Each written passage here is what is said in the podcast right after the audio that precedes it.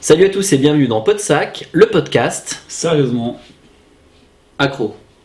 au cinéma. Lancement Lancement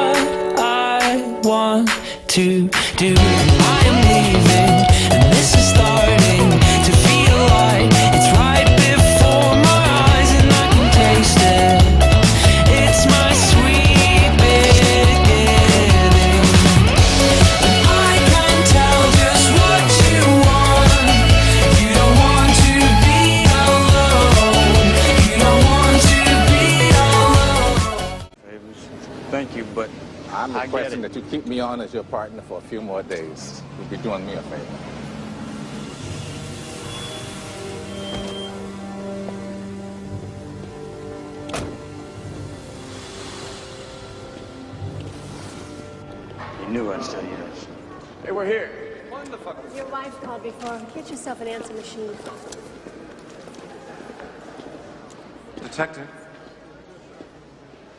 After this, I'm Detective. gone.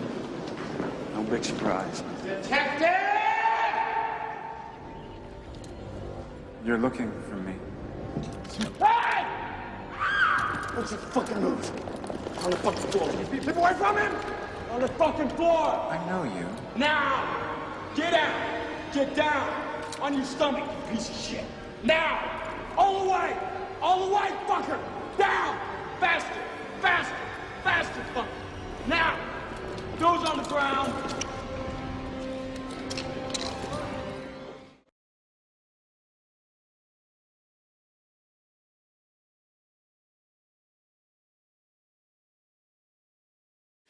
On est parti Alors, Oui, de quoi quoi on va parler aujourd'hui? Bah on va parler de, de mon ami euh, de mon ami Finch. Davey Davey Davey, donc de David Fincher et on va faire euh, bah, sa filmographie en fait. Donc euh, c'est comme on dit à chaque fois vaste programme. Ah oui, là. Ah oui. Et là, je pense qu'en fait, euh, le podcast que vous allez suivre sera sûrement en deux parties euh, pour pouvoir en fait parler de tous les films parce qu'il y en a quand même neuf. Ouais. Et puis, on va parler aussi quand même un petit peu de, bah, de comment il est venu en fait au cinéma. Au début, Mhm. Euh, on va pas faire un, quelque chose d'exhaustif au niveau de, au niveau en fait de ses préludes au cinéma. Par contre, euh, on va essayer d'apporter un peu notre regard sur, sur chacun de ces films par la suite. Oui, parce Euh, qu'un film, finalement, ça se regarde. Et oui, voilà, exactement. Ça se mange pas. Heureusement qu'on a Monsieur Imetri euh, qui nous, qui nous permet de, de retomber sur nos pattes. Alors David Fincher, déjà pour vous, juste qu'est-ce que ça évoque? Premier, Une première chose. Seven. Ok. Seven, moi moi, je, je l'appelle pas comme ça, mais 7, tu voulais dire Ah oui, le Sept, film pardon. 7. Sept. le film ouais, 7. c'est vrai, Qui n'est pourtant euh, pas son septième film, c'est ça qui est curieux. Ouais. Non, c'est bizarre, oui. son deuxième. Et en plus, si on part, ah non, même si on part à l'envers, ça serait pas non plus le septième. Bah non, ça serait le huitième. Ça serait le huitième. Ah, à l'envers. Il y a tout faux. Et toi, Fred? Pour moi, Brad Pitt. Son association avec Brad Pitt, parce que j'aime bien les couples comme ça, réalisateurs-acteurs qui, qui travaillent fait, souvent ouais. ensemble et euh, qui ont une filiation comme ça. C'est vrai que c'est intéressant. Et moi, c'est plutôt un film aussi qui me vient à l'esprit, c'est Fight Club. Ah ouais. Vraiment le. Ouais, parce que je sais parce que quand, t'étais- quand on était étudiant, t'adorais être battre dans les, dans les clubs de combat, dans les clubs de castage. Je faisais partie de club de combat avant de perdre euh, à peu près la moitié de mes muscles euh, Je m'en rappelle, par. euh, Pourtant, tu t'étais inscrit au club de la bagarre euh, Ah oui, dans le club de la bagarre. ouais. Tout à fait, Justement c'est ce dont je parlais C'était le club de la bagarre. ouais. Ouais, c'était ça. Mais même, euh, c'était même un club Mm. à ce Mais moment-là. je pense que quand le club de la bagarre est sorti, je me souviens, on était, euh, on était jeunes hein, à l'époque. Ben, on était souvent dans le pâté, nous. On allait souvent au cinéma. On était souvent dans Ouais, le pâté, ouais. exactement, ouais. c'est clair. On passait des après-midi. C'était euh, la grande mode en fait de- des Ouais. clubs euh, de bagarre. Ouais. Exactement. Et d'ailleurs, euh, vous, le- dans les souvenirs, on en reparlera peut-être plus tard quand on viendra sur les films. Ouais. Mais euh, moi, je sais que j'ai des petits souvenirs en fait sur certaines séances justement. Pareil aussi, ouais. Et, Ah, euh, et donc, et donc, du coup, on, pourra en parler. On évoquera que- chacun son petit souvenir. Ouais, exactement, sans problème. Mais pour commencer, on va quand même bah, parler un petit peu de, de Mr. Fincher, hein, donc, donc ce cinquantenaire, on peut le dire, puisque et, Il est jeune. Et il est né un jour avant moi. Non. Ah donc t'as 40 T'es ans. vieux. Eh ouais, eh ouais. Bon, euh, au niveau du mois, et de l'année- du mois et du jour, mais euh, ouais, il est de 62. D'accord. Il est de 62 hein, quand même. Et je sais pas pourquoi je le vois. Moi, je le voyais plus jeune en fait. Moi aussi, ouais. Mais bon, après, euh, effectivement. Parce euh, que ces films sont, ont un esprit un peu subversif et euh, peut-être euh, un peu rebelle. Ouais, On en un pour un certains, mec du d'une cinquantaine ça d'années. Au niveau des, au niveau des thèmes, ouais, au niveau des thèmes, Enfin, ouais. on verra quand même, à mon avis, qu'au fil des années, c'est plus récent, si c'est quand même niveau Oui, de ça, ça. ouais, euh, ouais, ouais. Il y a une évolution effectivement. Ah ouais. Puis après, on verra aussi qu'il y a quand même des, des grosses différences entre ces films, je pense. Euh. Déjà, euh, des films personnels et des films moins personnels. Justement, comment, comment on va aborder ça? Tu- ça- On a classé, son... on peut peut-être expliquer comment on a classé Bah, en fait, oui. euh, donc, euh, on abordera ces films non pas. Enfin, on va les aborder plus ou moins chronologiquement, mais on les a classés quand même dans deux catégories et une autre petite catégorie à part. Euh, les films personnels d'un côté, Mm. euh, les films plus ou moins de studio d'un autre, classiques. Et puis ceux qu'on arrive, nous, personnellement, À euh, pas vraiment à caser. Alors, il y en a qui seront pas d'accord avec notre classement, je pense. Mais effectivement, il y, en a certains qui, enfin, pour nous, en fait, euh, on a réussi à se mettre d'accord, déjà, c'est déjà pas mal, sur, Mm. le, sur le classement, mais qui euh, naviguent un peu entre les deux, qui sont euh, personnels, mais en même temps qui sont quand même des, des films de studio. D'ailleurs, on demandera le retour un peu des, des spectateurs. Oui, parce qu'ils auront peut-être pas forcément le même avis Ouais. sur les films. Déjà, est-ce que pour vous, le, cla- le classement qu'on va faire et la façon dont on a classé les films vous paraît logique? Euh, Vous parle? Mm. Et euh, est-ce que vous, vous auriez vos propres classements en fait de l'œuvre de Fincher, sans parler simplement de la chronologie ou de l'évolution en elle-même, mais vraiment de, de- de classer en fait ces, ces films dans. Moi, je sais que j'avais. Enfin, enfin, oui, oui, je suis d'accord avec toi. Tu vois, et t'avais, Moi, j'avais un autre classement. un autre en fait, il y en a plein qu'on peut faire. Effectivement, on a choisi celui-là parce qu'il nous regroupait, euh, mais on aurait pu faire euh, d'autres classements en fait au Mm. niveau des films. Alors, avant de parler vraiment des films et de rentrer dans le vif du sujet, en fait, on va parler un peu du, du gaillard. Euh, Les gaillards euh, le gaillard, oui. Non, parce que c'est une j'ai- expression j'ai- interdite bah, justement, je l'ai 1974. repris. euh, Vous, avez, repris. m'avez demandé de ne plus employer ce mot pendant Bah oui, l'enregistrement du mais- podcast et maintenant tu, tu utilises là le terme gaillard. Ah, mais c'est un cinquantenaire, c'est pour un cinquantenaire. gueule, en fait. C'est Non mais, cinquantenaire. non, mais c'est un voilà, c'était un peu ça.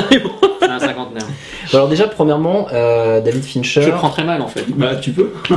Ça fait- Alors Finch, hein, je vais dire Finch comme Bah, ça. je- ça je sera- suivirai, ça je sympa. Finch, ça me fait penser à. Mais oui, c'est American Pie. Pie, ouais. Ah oui, Moi, ça fait sûr. penser à Hitch. C'est pas grave. D'accord. Euh, donc euh, ça, on va le laisser de côté, mais on n'a pas les, ouais, on n'a pas les mêmes références effectivement. En même temps, c'est pas, c'est pas une référence. non, c'est clair. Hitch, t'avais bien aimé. Hein. Bah oui, parce qu'il y avait Mendes. Voilà, alors. Et Will Smith. On a fait la pub côté Will était sorti. J'aime bien Will Smith. ouais. Ouais, Bon, ouais, t'es- c'est pas un fan. Donc- oui, donc euh, Fincher, euh, c'est avant tout, en tout cas pour ma part, un spécialiste de l'image. Ouais. C'est euh, vraiment ça qui le définit, en fait, euh, je trouve, dans son, dans son approche du cinéma. Mm. Euh, et il a d'ailleurs, en fait, euh, commencé justement euh, dans la technique Ouais. pure. Bien avant, en fait, de se mettre à la réalisation. Euh, il est très très fort, je trouve, en fait, euh, parce qu'il s'entoure bien aussi, Ouais. au niveau de la photographie, au Ouais, niveau de la post-production. Bah, il est un peu révolutionné à ce niveau-là. Enfin, au niveau de la mise en scène, c'est vrai. Exactement, ouais, ouais. Et bon, il a effectivement, au niveau de, ce- de- de- d'ailleurs, on en reparlera au, au fur et à mesure des films, parce qu'ils sont pas tous pareils, mais déjà au niveau de la colorimétrie, on a pu le voir. Mm. Euh, c'est très souvent, on est à la limite de la sous-exposition dans certains films. Euh, et en plus de ça, on a quand même des, des teintes plutôt euh, froides dans Mm. l'ensemble, Mm. avec quelques. Enfin, pour moi, ça s'est refroidi pour moi. Ça, ouais, ça se refroidit. On en parlera. Mais il a sa patte quand même, qui évolue, hein, comme euh, à mon sens, hein, comme, comme tous les Oui, mais réalisateurs. on reconnaît un Fincher souvent quand on. On le reconnaît et on le reconnaît au niveau de la technique aussi. Ouais. Et au niveau de la technique, là, euh, pour moi, c'est. Mais, enfin, j'ai été ébloui par certaines choses euh, Ouais, au cinéma où je me suis dit. euh, Ouais, ou enfin, quand on a revu Seven en Blu-ray ensemble, là. Par exemple, ouais. Ouais, Il y a une certaine fluidité dans la mise en scène qui, qui est assez incroyable chez lui et on reconnaît carrément ses mouvements de caméra qui sont Mm. très amples et très souples tout en étant bien barrés à chaque fois. Quoi. Après. Moi, c'est ça qui me tue. hein, Ah oui, ouais, non, mais t'as raison, tout à fait sur la, sur la mise en scène, effectivement, Mm. euh, ça c'est un point intéressant. Et moi, j'aurais- je pensais vraiment à la technique dans le sens où il, il a apporté aussi énormément en fait de. Euh, je me rappelle une chose, c'est qu'il a, il y a plein de. Enfin, il y a, il y a plusieurs films, il y en a notamment un sur lequel, on en reviendra plus tard, mais sur lequel en fait il a carrément euh, storyboardé plein de choses en fait. euh, en termes d'images, plus ou moins d'images de synthèse. Mhm. Et en fait, il a fait, il a intégré, il a réussi à intégrer comme ça, on va dire plus ou moins de façon, à mon avis, optimale, euh, les images de synthèse pour aider en fait justement des mouvements de caméra. Euh, mais ça, ça c'est vrai qu'on pourra, on pourra revenir là-dessus. Mais ça, ça, ça vraiment vient pas de son travail aussi dans le clip Alors oui, alors tout à fait, parce que le monsieur a fait de nombreux clips. Tu peux Ah en parler peut-être, je sais pas. Bah, euh, je, je les ai pas tous vus, mais alors je sais qu'il a travaillé avec Madonna, Paula Abdul, euh, des grands noms des années 80, hein, c'est ça? Des Exactement. grands, euh, des grands trucs pop en fait, hein, des grands, Ouais. grands succès pop.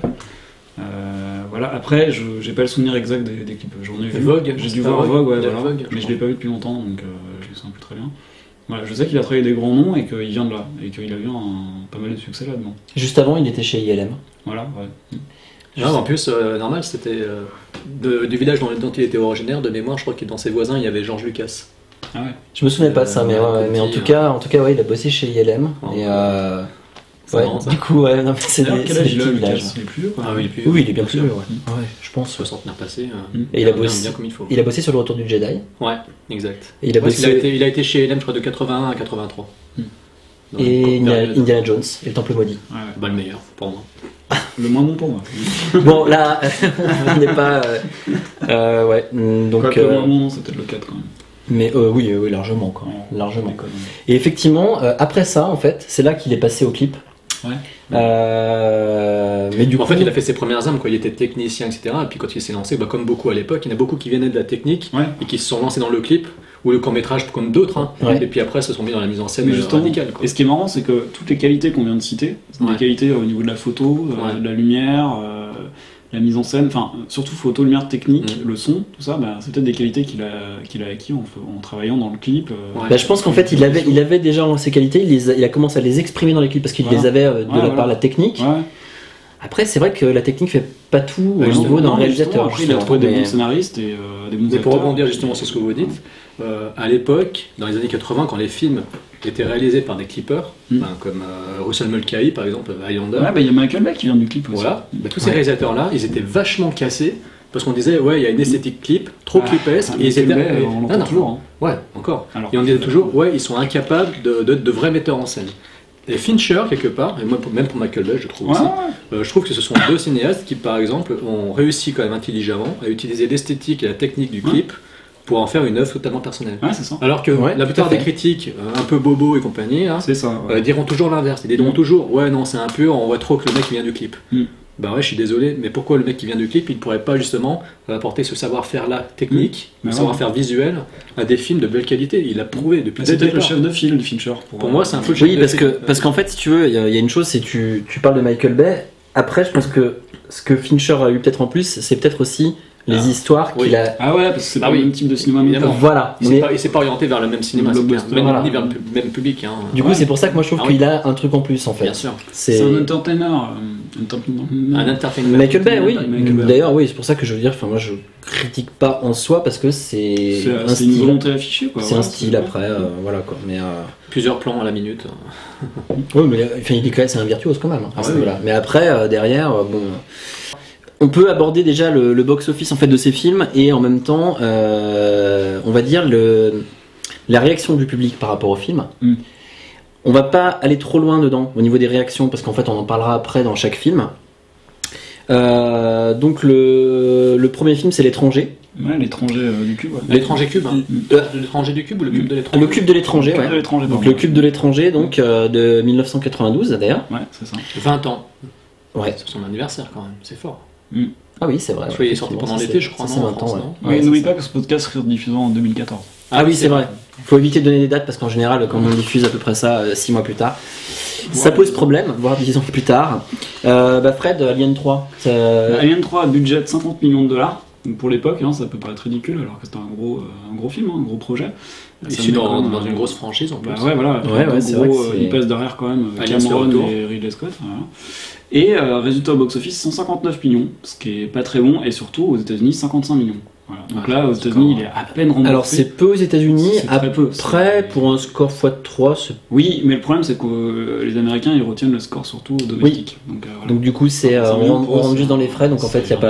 ouais. Voilà, c'est un four. D'accord. Après, on, on avait, on avait 7. Il nous a fait 7, ouais. 7, ouais. Bah là, c'est le premier gros succès. hein. Bah, là, Parce que budget de 33 millions de dollars. Donc euh, pour ce type de film, c'est déjà pas mal pour l'époque, pour 95, je crois. Bah, euh, tu vois, et tu dis en même temps que c'est 50 millions, c'est peu non, pour c'est un gros 3. blockbuster Alien 3, avec des effets spéciaux de folie. Alors que Seven, il y a comme. Ouais, ouais, Ouais, ok.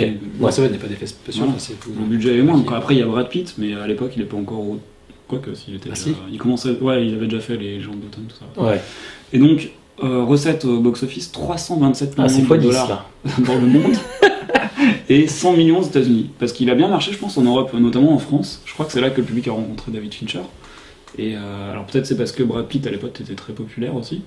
Et il y avait Morgan Freeman. Et euh, gros succès critique, public pour moi, euh, pour ça. Alors oui, 7, gros, gros succès critique public. Et par contre, à l'inverse, justement, on disait que, que euh, le, cube, euh, le cube de l'étranger, en fait, avait rapporté peu. Je suis désolé, là. c'est- Mais le cube de l'étranger avait rapporté peu. Mais en plus de ça, il- au niveau critique, hein, euh, si on prend Rotten Tomato, c'est 38%. Ah ouais. Donc, Bon. voilà. Enfin, après, après. jouer avec la mort. Donc budget de. Alors là, c'est Jouer avec la mort, c'est quoi? 97, je crois. 97 50 millions de dollars, budget. Euh, recette, 109 millions. Et puis les 48 critiques- aux États-Unis. Les Et critiques avaient été assez assassines pour voilà. ce film. Alors qu'on en parlera tout à l'heure, moi j'adore. Il était traduit comment, euh, Jouer avec la mort? Jouer avec la mort, The Game, je crois. The Game? Ouais, voilà. Ouais. Enfin bon, Peut-être que vous le connaissez sous le titre The Game. pas sûr. Je sais pas, nous on connaît que, euh, que, les, ti- que les titres euh, Les québécois, titres. donc euh, voilà. quoi. Bon, ensuite, le club de la bagarre. Ouais. Le club de la bagarre, pardon. Le club Est-ce que tu peux juste des fois les traduire en fait en, en anglais pour les personnes qui seraient. Fight Club. je crois. Voilà, Fight Club. Ouais, ouais. c'est nul Je comme titre, ça. Bon, le club de la bagarre, moi je préfère. Le club de la Fight bagarre, Club, plus important. Voilà. Ouais. Donc, budget euh, 63 millions. Hein, on voit que le budget il, monte à chaque fois. Recette 100 millions, c'est pas terrible. Et euh, USA 37 millions. Bah pareil, il s'est fait assassiner aussi. Il s'est fait Alors, démonter. Il s'est fait démonter par la critique celui-ci. Oui, démonté par la critique, mais euh, il a été d'ailleurs même pas bien accueilli même par la critique des personnes en France. Mm. Ouais. Ce- si je remets sur l'échelle crois, Rotten euh, Tomato, c'est 60%. hein. Ouais. C'est pas énorme. Mm. Beaucoup plus aux États-Unis c'est 80%. Mm. Mais critique euh, spectateur. Mm. Par contre, effectivement, t'as raison, euh, on y reviendra plus tard, mais il s'est fait démonter. Il s'est c'est fait démonter, ouais. Mais il avait été traité de facho. Bah ouais, enfin, ça, on s'en reviendra dessus, mais effectivement, c'est ça, ouais, exactement. Ouais. Bon, alors après, la chambre forte. Donc, c'est Non, moi je le connaissais sous le nom de la chambre de panique, moi. La chambre de panique. Ouais, bah c'est ça. Alors, c'est Panic Room, je crois. Je sais plus, moi j'avais, oui, je sais ce que j'avais noté, ouais. Voilà, donc bah, 48 millions de dollars de budget. Euh, donc on, on avait euh, recette USA 96 millions, donc euh, le double, et monde 196 quand même. hein. donc euh, bon, bah, c'est finalement un beau petit succès pour un film. euh, Pour un film de studio, euh, Ouais. un film en fait, euh, un film euh, de producteur quoi. ouais, c'est ça. Ouais, Parce que c'est vraiment un film mainstream. ouais, carrément. Euh, Après, bien plus longtemps après, on va se retrouver avec Zodiac parce que c'est 5 ans plus tard. voilà. Non, non, après c'est le bateau à boudin motorisé. Ah pardon, excuse-moi, j'avais oublié le bateau. ouais, à Le boudin. bateau à boudin motorisé, donc euh, aussi connu sous le titre de Trimaran. Non, Zodiac, pardon. Ah oui. Ouais, voilà. bah oui. Ah oui, bah si, c'est ça. Ah oui, bah bateau à, bou- à boudin, c'est Oui, un Zodiac, bête. Mais excuse-moi, c'est j'avais le titre anglais. Non mais ils ont, quand même, ils, ont, ils ont quand même toujours le moyen de trouver des titres complètement absurdes pour Ouais. des films dont les titres jeux sont pas Surtout sont que Zodiac, moi, pour moi, c'est comme plutôt la série télé euh, de TF1. Ah, bah Oh là. Je comprends vraiment. Non mais Zodiac avec Ingrid je pense Chauvin, que je, Bah, je Ingrid pense. Chauvin. Si vous êtes d'accord, je pense qu'on peut passer un coup de gueule On sur pourrait le. faire un focus sur une Chauvin. Non mais on pourrait Moi, faire un- bien. on pourrait passer aussi un coup de gueule sur l'américanisation des titres. aussi. Non Fred? Ouais, ouais, ouais. Je t'as Je, comprends plus. on, était, on était dans Ingrid Chauvin là. Ouais. Non non, moi je disais qu'en fait on pourrait passer un coup de gueule contre l'américanisation des titres. Ouais. Ah oui, oui, Parce que je trouve quand même que d'arriver de traduire des titres comme ça. Ah ouais, euh, alors que le boudin, le, mot- enfin, le bateau à boudin motorisé, moi je trouve ça nettement Bah, plus fin. Voilà. C'est, c'est plus subtil du moins quoi. C'est Bah, très fin Puis en effectivement. plus, quand on Comme voit un boudin. pareil, on se demande de quoi il s'agit. Et le film alors qu'est-ce qu'il a fait euh, Bah, je vous l'ai dit. hein. Ah tu l'as dit? Ah je me souviens plus. Non, je l'ai pas dit, pardon. Ah. 65 millions de budget pour euh, hein, 84 millions Ouais. et 33 aux États-Unis. Il s'est planté, hein. Ouais, Non, mais il s'est- critique, il s'est mais planté. C'est ça, c'est ça- qui est dingue. Ouais. Il se plante au niveau euh, cri- euh, critique, il remporte le succès public, et des fois c'est l'inverse. Mm. Parce que là, il a eu, pour le coup, il a eu de bonnes critiques celui-ci. Ouais. Bah, il était mi- c'est mitigé. Il était alors peut-être des bonnes critiques presse en fait. Ouais, oui, oui. Parce que les je pense- ouais, oui, je pense, pardon, je pense- moi je ouais, pense à la pardon, presse. excuse-moi. Non, non, je devrais parler, Mm. pardon. Moi quand je parle de critique, je parle euh, presse. Non mais t'as raison en même temps parce que moi je voyais euh, niveau spectateur mais Bon, alors après, on a l'étrange affaire de Benjamin Bouton. Euh, C'était en quelle année ça? 2007, 2009 2007 euh, c'est 2009. Le film 2009, Oscar. Parce que c'est ouais. Voilà. 150 millions de budget. Ouais. Énorme. Ah oui, bah, c'est son- son plus gros budget. 150 millions de budget. C'est son plus gros budget. 333 millions euh, recettes dans le monde et 127 USA. Seulement. Donc il, il a pas marché aux États-Unis en fait. hein. Ah ouais. Alors que euh, nominé aux Oscars dans tous les sens. euh, Ouais, dans tous les sens? Dans tous les sens. Dans tous les sens. Excusez-moi. Après, on a le réseau Dans tous les sens du terme, tu Non, voulais dire, ouais. non, on a- Ouais, c'est ce que je voulais dire. J'ai j'ai compris. Donc après, on avait le réseau le social. réseau ouais. social, ouais. euh, là, ça s'est traduit par Facebook le film, je crois. Facebook le film, Voilà. Euh, Facebook the movie, pardon. Ah oui, Facebook The Movie. Voilà. Donc 40 millions de budget et recettes 224 millions dans le monde, 96 États-Unis. Petit succès, hein, c'est pas non Mmh. Surtout pour un, un site internet qui n'a pas vraiment d'utilité particulière. Moi, je, je Ouais, mais je qui, a quand même des millions d'abonnés. Ah bon? Ouais. Ouais, c'est. Je te montrerai comment ça marche ce truc. C'est vrai? Je suis, ouais, ouais. Te- C'est plus simple que tweeter euh, tout dit- Twitter, oui, tu- Twitter. Twi- twi- twi- twi- Twitter. Ouais, c'est ça, c'est le truc, en fait, où t'es un oiseau et puis tu, le- balances sur les gens, c'est Angry Birds en fait. C'est la même chose. Mais euh, voilà. Et, puis on a Millennium à la fin, enfin, je sais plus comment ils, comment ils ont traduit ça encore. C'est le millénaire, euh, la fille, qui, la meuf qui, qui fait les dragons. Ah oui, la Ah, meuf ouais. qui fait les dragons. Ah, ça c'est bon ça. Ah bah, c'est 80 celui, dont on a l'affiche euh, dans, dans, dans notre dos là.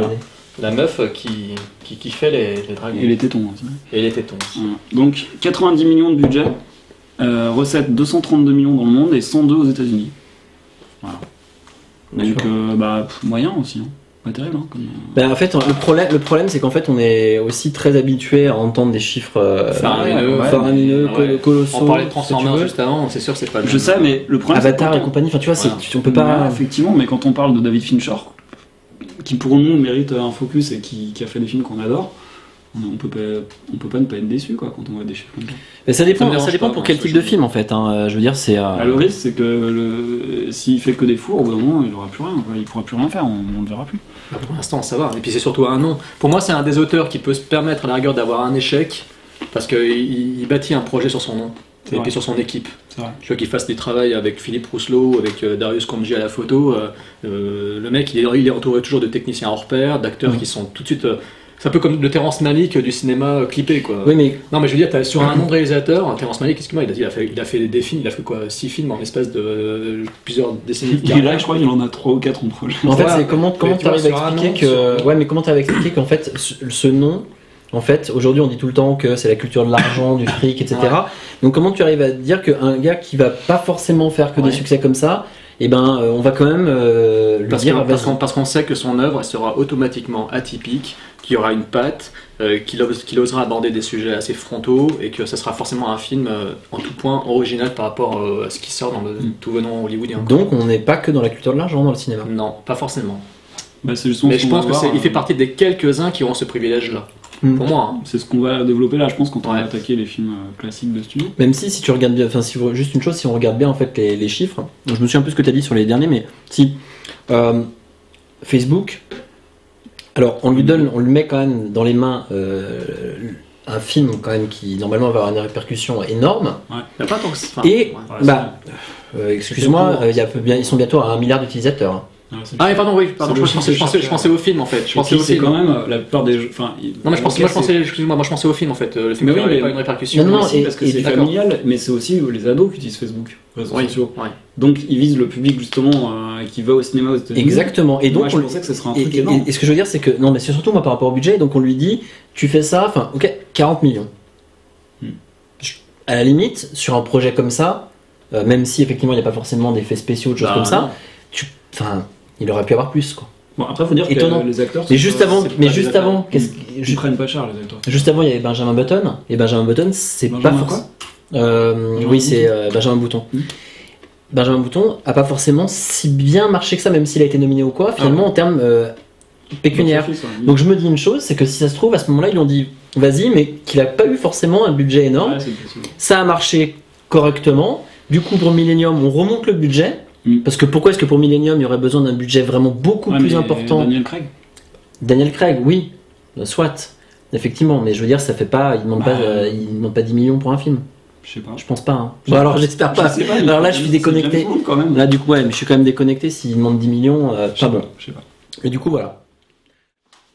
Alors donc, euh, on va passer au film maintenant, Ouais, ouais, parce que euh, c'est un peu le nerf de même- la guerre. Exactement. Le nerf de Euh, Fincher. et donc, on avait opéré, on vous l'a dit en fait au début du podcast, en fait un classement qui est subjectif et qui est le nôtre. Très bien, Dr House. Voilà, exactement. Donc, euh, première catégorie, on parlera des films classiques de studio, Ouais. de Fincher. En deuxième catégorie, on parlera des films personnels. Et euh, peut-être qu'on terminera après sur ceux qu'on, nous qui sont entre les deux en fait. Peut-être. Et on pourra dire je ne sais pas comment si on les fera avant ou pas. je- On pourra dire je aussi comment on a découvert les- chaque film, comment, dans quelles conditions. Ouais. non, on pourra pas, va dire fort. Si on le, si on le fera, on le fera. ça peut être sympa ça. Si si on le fera tous Il y les a deux. des anecdotes, je sais. euh. On en, on en parlera tous les deux. Donc voilà, on va commencer par les films classiques de studio. Et dans les films classiques de studio, on va parler de, euh, pour commencer, bah, Alien 3. Étranger du cube ou le cube Non, moi j'ai moi j'ai dit Alien 3 parce que c'est déjà normalement, normalement ils disent Alien Cube. Bah oui, il y a un Voilà. 3, euh, Et euh, c'est parce qu'on nous a demandé, je vous le dis, hein, Ah merde. on nous a demandé euh, de changer, de- d'essayer de donner les titres en anglais. Alors on va faire un C'est effort. qui C'est les studios qui ont tourné ça C'est les producteurs C'est quand derrière t'as demandé l'autorisation pour euh, les diffusions des bandes Non, mais on est obligé. Exactement. Attends, attends, On est obligé de faire comme ça? On est vraiment obligé de fonctionner de cette C'est à façon moi que tu parles? Non, mais attends, je parle au producteur. attends. Ah, pardon. On est obligé? Tu vois bien ce qu'il te dit Non, mais il fait des signes là. Ah ouais, bon. bah. Voilà, donc euh, du coup, euh, on fera les deux, au moins, à la limite. Hein, donc le cube de l'étranger, Alien 3, Ouais. euh, sorti en 1992.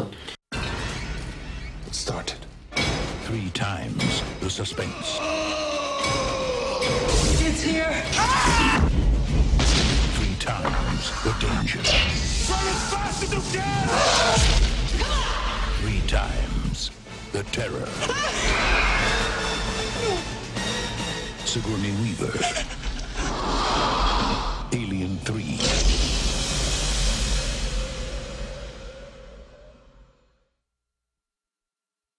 C'est le premier film de Fincher, donc ça tombe bien, en même temps on va pouvoir en, Mm. en parler. Et moi je l'ai découvert au cinéma, alors dans des conditions très très spéciales. Euh, C'est-à-dire Et ben c'était dans un cinéma sur un bateau. Alors déjà c'est pas tous les jours. Pas sur un, pas sur un bateau à boudin, motorisé, Motorisé. pas sur un Zodiac, mais euh, je l'ai découvert en fait en allant en Corse, en faisant la traversée. Ah, d'accord. Donc euh, mes parents, C'est juste avant le voyage était corsé, alors. mes parents étaient très contents. C'était juste avant d'exploser Oui, ou j'étais corsé. C'était juste avant d'aller euh, poser des bombes. Hein, euh, donc euh, pour euh, notre poditeur corse, euh, un euh, c'est qui notre poditeur corse? La Poppy, ben voilà. Enfin Strasbourgeois en fait. donc euh, ouais, je l'ai découvert là, là. En fait, mes parents étaient très contents de se débarrasser de moi, je pense. Et j'aurais dit je vais au cinéma. Ils m'ont pas demandé ce que j'allais regarder. Je suis allé voir Alien 3 et j'en ai pris plein la tête. tu as découvert comment toi, Jérôme? Bah en fait, euh, moi je l'avais entendu parler parce que je lisais déjà vachement Mad Movies et je sais que Alien Cube, euh, Alien 3 pardon, ils en parlaient déjà énormément et j'avais été assez marqué par la galère pour trouver le scénario et tout parce qu'il y a eu plusieurs histoires qui avaient été lancées pour pour créer ce Alien 3. Enfin, tu reviendras certainement Ouais. dessus. Et moi j'avais déjà lu tout ça dans Mad Movies et je m'étais dit, ouais, qu'est-ce que va être ce film et tout et j'avais été curieux donc je l'ai découvert en salle en fait quand il est sorti. Et donc rien de particulier à dire là-dessus, si ce n'est que j'étais déjà préparé à avoir euh, un peu une surprise euh, pour euh, voilà, un film qui pour moi avait, avait subi de grosses galères au niveau de sa production. Ah, t'étais au courant de ça, ouais. Moi, J'avais parce que dans. Mad Movies ils en avaient vachement parlé, je m'en souviens, et, et donc euh, ça m'avait ça m'avait marqué quoi. C'est un peu comme euh, ils avaient fait un gros dossier dessus, comme ils en avaient fait un sur Batman le défi à l'époque. Je me rappelle c'était c'était des- voilà j'avais j'avais tout lu dans la presse et quand j'étais allé voir les films j'étais un peu en attente de voir quelque chose quoi. Voilà. D'accord. Et toi, Fred Bah alors moi, il date de quand? 92 ça, tu Ouais, vois c'est ça, ouais. Ouais, donc je l'ai pas vu en salle parce que j'avais 5 ans à l'époque. Et euh, bah, en fait, je l'ai vu. euh, je l'ai vu euh, non, au cinéma. Et euh, bah, à l'époque, j'étais jeune, hein, j'étais ado quand même. Mm. Et je me souviens que j'étais avec des potes euh, de, de- du collège, quoi, ou je sais plus trop, et, euh, de l'école, quoi. Et on- moi, je l'ai bien aimé. Je, je sais que j'avais été déçu parce que j'avais encore en, en tête le 1 et le 2. Mes potes de l'époque qui étaient comme des fous, ah, Alien, machin et tout. euh, Enfin voilà, il y avait des blagues, des badass, tout ça, ils avaient aimé. Moi, j'avais déjà été un peu déçu. Euh, voilà. Alors, je connaissais pas Fincher, évidemment, hein, euh, donc un peu déçu. Mais je me souviens de l'avoir vu au cinéma. En VF d'ailleurs, il y avait un Ah, truc avec euh, le, euh, par le, ils appelaient un des personnages par le, le- son chiffre du QI. Ça me- Ça m'est resté ça. Ah, c'est 42 ou 47, je sais plus. Ouais, c'est- alors tu vois, ça c'est un. Bah, c'est toujours plus que moi, hein, c'est pas mal. Bah oui, mais ça. Ça c'est un peu normal, mais on va peut-être pas parler de nos, pro- nos problèmes psychomoteurs ou euh, psychologiques ou même euh, mentaux. Euh, Est-ce qu'il y en a un qui veut faire, euh, même s'il y en a plein qui connaissent, hein, le pitch de l'histoire éventuellement ou pas? Le pitch. Ah bah écoute c'est simple, hein, Alien Cube c'est euh, Ripley qui à la fin donc de Aliens le retour euh, partait dans un congélo euh, volant dans un congélo volant avec euh, le Caporal X. Et son chat. avec le Caporal X. Euh, non euh, si Ah, c'est son animal. Ouais, un animal. Caporal Ouais, le X. chat, ouais. et la petite euh, Newt. Newt. La petite euh, gamine de Aliens le retour Et donc, euh, bah, ça, ça- son frigo, euh, son frigo, son réfrigérateur, en fait, son congélo, euh, atterrit sur une planète. euh, c'est Fiorina, je crois, que ça s'appelle, hein, la planète. C'est ça. Elle atterrit, sur C'est Fior- bravo, elle atterrit sur Fiorina, et c'est des barbouzes, en fait, au crâne Fiorina barbouzes, 161, habillés, habillés en moine, Des barbouzes. des, des morphalous gaillards, grands gaillards, habillés avec des toges, qui viennent euh, la récupérer, la récupérer au fond des bois et qui décident de, de l'emmener des- à manger des galettes aux, aux fraises dans, dans leur chalet. Manque de pause, qui ne, ce qu'elle se rendra vite compte, euh, c'est quand elle, quand elle passe à, euh, au salon de l'infirmière euh, de, de- de- de- du, chalet, du chalet suisse, euh, elle se rend, elle se rend compte que non mais si elle se rend compte qu'il y a en fait euh, un loup qui s'est euh, qui, qui était embarqué qui était embarqué loup est dans la bergerie. Le loup est dans la bergerie Je crois qu'en fait, j'ai bien, heureusement que j'ai dit pitch hein, et pas synopsis, hein, donc le, le mauvais terme, parce Voilà. que ça correspond Bon, en gros, l'histoire c'est ça. Voilà, en gros, elle a amené avec elle, euh, elle est la seule survivante de sa capsule et Elle avec arrive elle, avec elle, avec elle a- est resté un embryon de, de grosse bébête euh, que l'on connaît si bien sous le Mhm. nom de Voilà. L'étranger. de l'étranger. Et donc, elle va être là au milieu de tous ces violeurs, tueurs, machin, etc. Et elle va essayer de s'en sortir. Exactement. C'est Et- très bien. Mais par contre, euh, c'est un film euh, assez tiré par les cheveux puisque euh, Ripley euh, aura le crâne rasé dans le film. Et elle finira comme moi. Ouais, toi aussi, Ripley, tu peux être chauve. c'est nul. Non, non, c'était. J'ai rigolé alors. Au moins, c'était c'était exhaustif. Voilà. Voilà.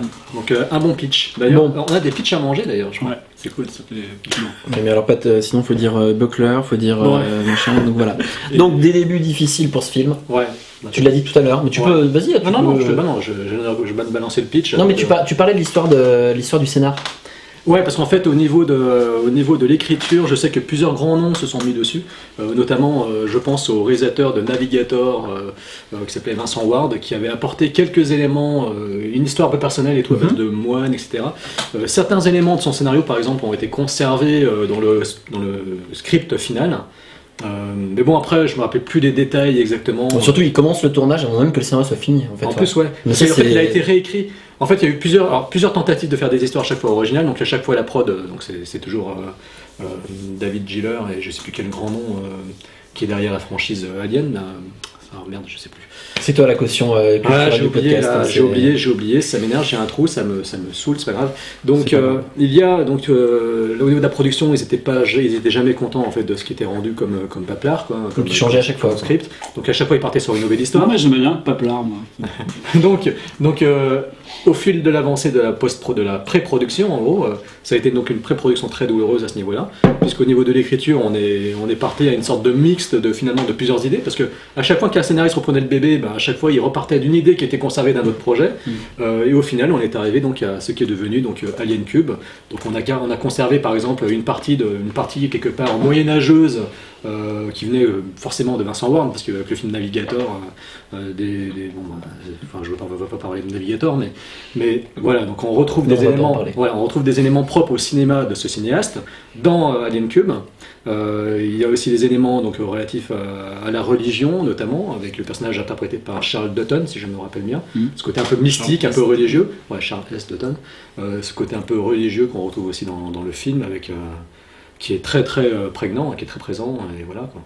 Mais je, je peux rebondir sur un truc en fait, ouais. Oh, Euh, En fait, ce que tu dis est juste, et d'ailleurs, c'est euh, Sigourney Weaver qui en, qui en parlait d'ailleurs, et qui Ouais. disait euh, par rapport à ça que ça avait été dur pour Fincher, Oui, justement tout le long du tournage, parce que chaque jour il devait euh, arriver, et en fait, grosso modo, il était Bien en, contact avec les producteurs pour dire Laissez- laissez-moi faire. Non, et en fait, les mecs, enfin, ils devaient se battre chaque jour. Donc, ça, déjà, c'est la première chose. La deuxième, c'est que c'est ce qui fait que, à mon sens, euh, du coup, ce film, c'est peut-être le moins personnel qu'il ait pu faire. Mm. On verra, Ouais. on reviendra peut-être là-dessus après, mais euh, franchement, euh, c'est il a un- fait ses armes, quoi. il a fait ses armes. En fait, il, boiteux. voilà, il, a sortait. découvert aussi le monde Il a découvert le monde du cinéma le, et puis bah, le- la difficulté qu'on peut avoir effectivement à.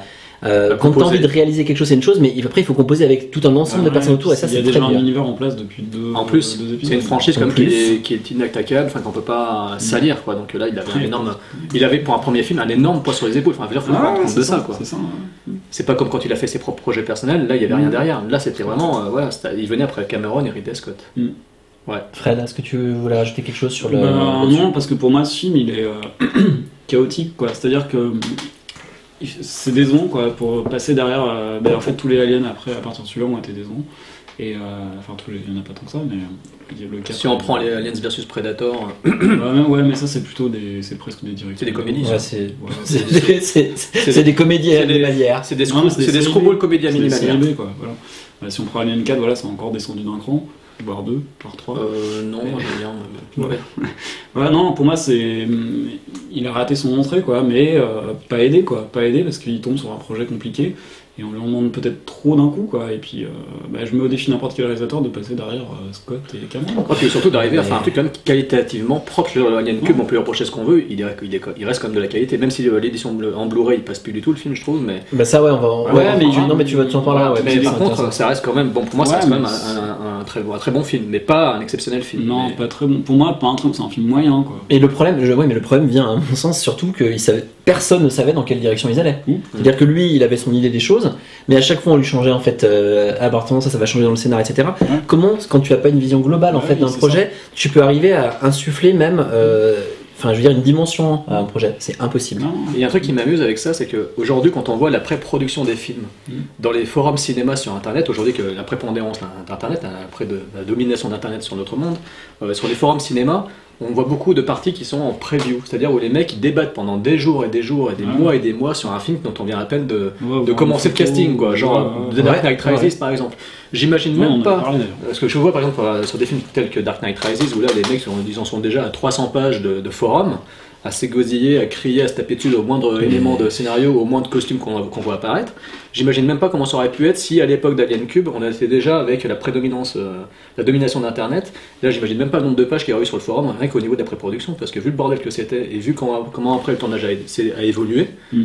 j'imagine euh, que la communauté euh, aussi active qu'elle l'est aujourd'hui, à l'époque, ouais, se serait arraché les cheveux, parce qu'en fait toute la pré-production chaotique, tout le tournage bordélique, on l'a su, moi personnellement je l'ai su après ça. Moi, je Ouais, sûr, bien sûr. Bon c'est peut-être pas intéressant ce que je disais, mais... Si. Bah, si. Non, mais ça change pas d'habitude, quoi. Et d'ailleurs le pire, 42 de QI, ouais. Le pire, petite anecdote. Le pire, c'est que donc en fait, quand il a sorti après euh, son, il y a eu le- au niveau des commentaires audio déjà, il a refusé de les faire en fait. Ouais. Et euh, c'est- en fait. Bah, dans le Director's Cut du Blu-ray, je crois qu'il s'est pas trop investi non plus. hein. S'est même quasiment mais pas c'est investi du tout. c'est surtout en fait, euh, le- euh, oui voilà, dans la sortie de Alien Quadrilogie, quadrilogie, quadrilogie ou je sais pas quoi. Ouais. En fait, euh, il y a sa filmo et il n'y a pas écrit Alien 3 dedans. Ah ouais Ah ouais, il le renie. hein. Ah, il il le renie renie carrément Tu sais, c'est euh, comme euh, Sam euh, Kassovitz avec euh, machin là. Avec Métis Avec quoi? Bah, Métis, Berry, non?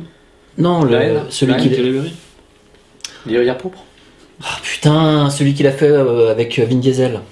Ah Ouais, euh, dra- euh, pas Dragon Rouge. euh, Non, Vous euh, m'aidez pas les mecs La là. non, sirène. euh, non, Babylon Babies, enfin... euh, Babylon ID. Babylon ID. Ouais, Babylon Babies, c'est le nom du- livre, hein, je crois, de Maurice. Mais c'est le, c'est le même, enfin tu vois, c'est le même truc, c'est-à-dire que pour lui, la. Fuck you, fuck you, Mm. Kassovitz. par contre, un truc intéressant quand même, c'est que c'est là qu'on a, enfin moi, un truc qui m'a vraiment bluffé quand j'étais au ciné, Pour c'est les poursuites, Pour Quel film?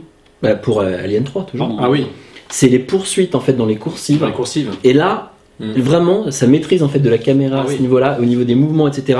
J'étais là, je me suis dit, oh putain. Et là, C'était- ça, l'époque, tu- tu voyais, parce que moi je voyais pas ça, j'étais trop jeune, je voyais pas ça. Quatre- Enfin, je sais pas, j'étais. Alors, j'arrivais pas à l'analyser peut-être en fait en, en me disant euh, les mouvements de caméra sont comme Si, ci, ça comme ça, quoi. Mais par contre, je me disais, waouh, putain, mais j'avais l'impression d'être dans. T'avais vraiment l'impression d'être confiné dans ces, dans ces, dans ces, dans ces, Et, et dans ça allait à toute vitesse et tu voyais les, les Ouais. aliens qui. Enfin, voilà. Après, il y en a qu'un. ouais, l'alien, ouais. Et après, on revient en fait au, euh, à ce que tu disais tout à l'heure, c'est quand on. Je sais plus si c'est toi qui le disais, quand on le revoit en Blu-ray, par contre, Ouais. malheureusement, bah là, du coup, les effets en fait font. Euh, pas de chip, mais euh, les effets numériques en fait ne passent pas. Alors que Non, si on revoit Alien, le premier, le huitième passager, Même le deuxième. C'est mais ouais mais le mais le premier, Oui, il, est, premier, il est quand même attends il est, une tuerie. il est 79 le premier Ouais, c'est ça ouais. Euh, franchement c'est une tuerie Mm. mais visuellement c'est c'est Mm. hallucinant du coup c'est vrai que euh, il y avait une- pour moi c'est là où j'ai vu sa maîtrise de la caméra où j'étais bluffé au départ par les effets spéciaux qui aujourd'hui je trouve sont Toujours des- les mêmes, hein, je crois que c'est toujours Alec Guinness et Tom Woodruff, je crois qu'ils font les, les effets euh, de Alien, de la saga Alien. Et il me semble bien que c'est un des deux euh, maquilleurs qui, se, qui met le costume de, du Alien. il y a peut-être un peu trop de Les- CGI en fait qui effets font que- physiques. Mais alors c'est vrai que par contre, maintenant je me souviens quand j'ai vu au ciné que j'avais été aussi bluffé par les effets spéciaux, ils me paraissaient superbes. Ah bah oui, pareil. Alien me pareil. paraissait euh, magnifique quoi. Mm. Alors que...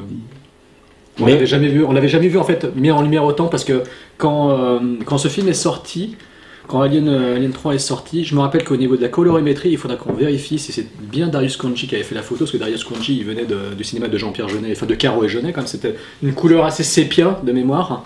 Euh, c'est une couleur ouais, assez, Ouais. assez ocre. hein, et euh, je me souviens que l'Alien, on le voyait vraiment mis en lumière. Parce qu'en fait, dans les autres films, dans les deux premiers, alors dans le premier Alien de Ridley Scott, euh, c'est une créature protéiforme qu'on ne voit quasiment jamais, enfin qui est très sombre, qui est suintante, qu'on voit, qu'on voit vraiment dans l'obscurité la plus totale. Même si euh, le- la gestion de l'obscurité avec les personnages, on le sait, euh, David Fincher, c'est un peu sa marque de fabrique. Ouais. Euh, mais par contre, euh, l'Alien était dans l'ombre. Aliens le retour, on en voyait plein, mais c'était avec des effets de- d'images de, Mm. lumière stroboscopique, rapide avec les effets de canon, ouais. les effets de flingue.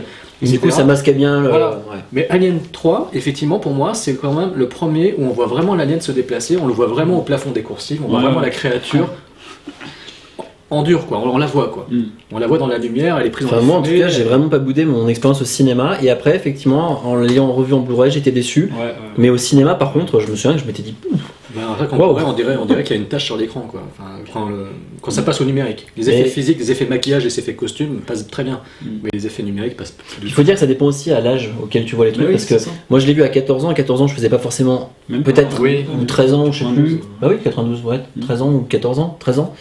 Euh, je devais le, je l'avais vu en fait, euh, et vraiment ça m'a, je m'étais pas intéressé tant à l'histoire que ça Mm. au départ, enfin si plus ou moins, mais je voyais pas les petits trucs qui allaient pas ou quoi que ce soit. Moi je voyais un truc, c'était, euh, wow, putain, un alien premier- de malade qui arrive et ils se font tout Et c'était le enfin, premier qu'on voyait en salle. Pour moi, c'était le premier bah, qu'on voyait en salle. alors moi j'avais vu en plus que le premier, j'avais pas vu le deuxième. Ah, t'avais pas vu Alien Non, j'ai vu le deuxième juste après en fait. Ah ouais, T'as été déçu quand t'as vu le deuxième derrière ou pas Ou t'as pris une claque Ah non, le deuxième, moi j'ai trouvé très bien. hein. Ah, parce que moi, je me suis pris une claque quand je l'ai vu la première fois à la télé. Je me j'ai suis pris trouvé une très claque, bien. C'est Une de mes dernières grosses claques avec. Et ce qui est marrant, c'est que moi je l'ai revu il y a pas longtemps. Bon, je fais un petit hors-sujet, mais euh, il y a plein d'éléments de Avatar qui sont déjà dans Alien 2. Le robot, euh, il y a plein de choses. Ah oui, oui, bien sûr. Mais, mais ça, c'est les, ça, c'est les mechas, ça vient, du, ça vient de la japanine, ça vient du manga. Donc, euh, parce que James Cameron, il voulait faire euh, enfin, il, ça, il, il est fasciné par la, par la culture japonaise, par le japanine, par, Mm. par les mangas. Donc, euh, nos collègues, nos voisins de Backcast, euh, Philippe Bonnel et compagnie, ils sauront de quoi on parle.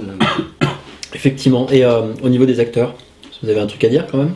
Ben moi, y a dans Alien Cube, euh, bon, bah, c'est Gwen Weaver, évidemment, euh, c'est- c'est rien à dire, c'est Ripley euh, Forever, quoi. Mhm. Elle porte toute la saga sur ses épaules, euh, sur ses grandes jambes immenses, parce que c'est- plus une femme, c'est un cheval.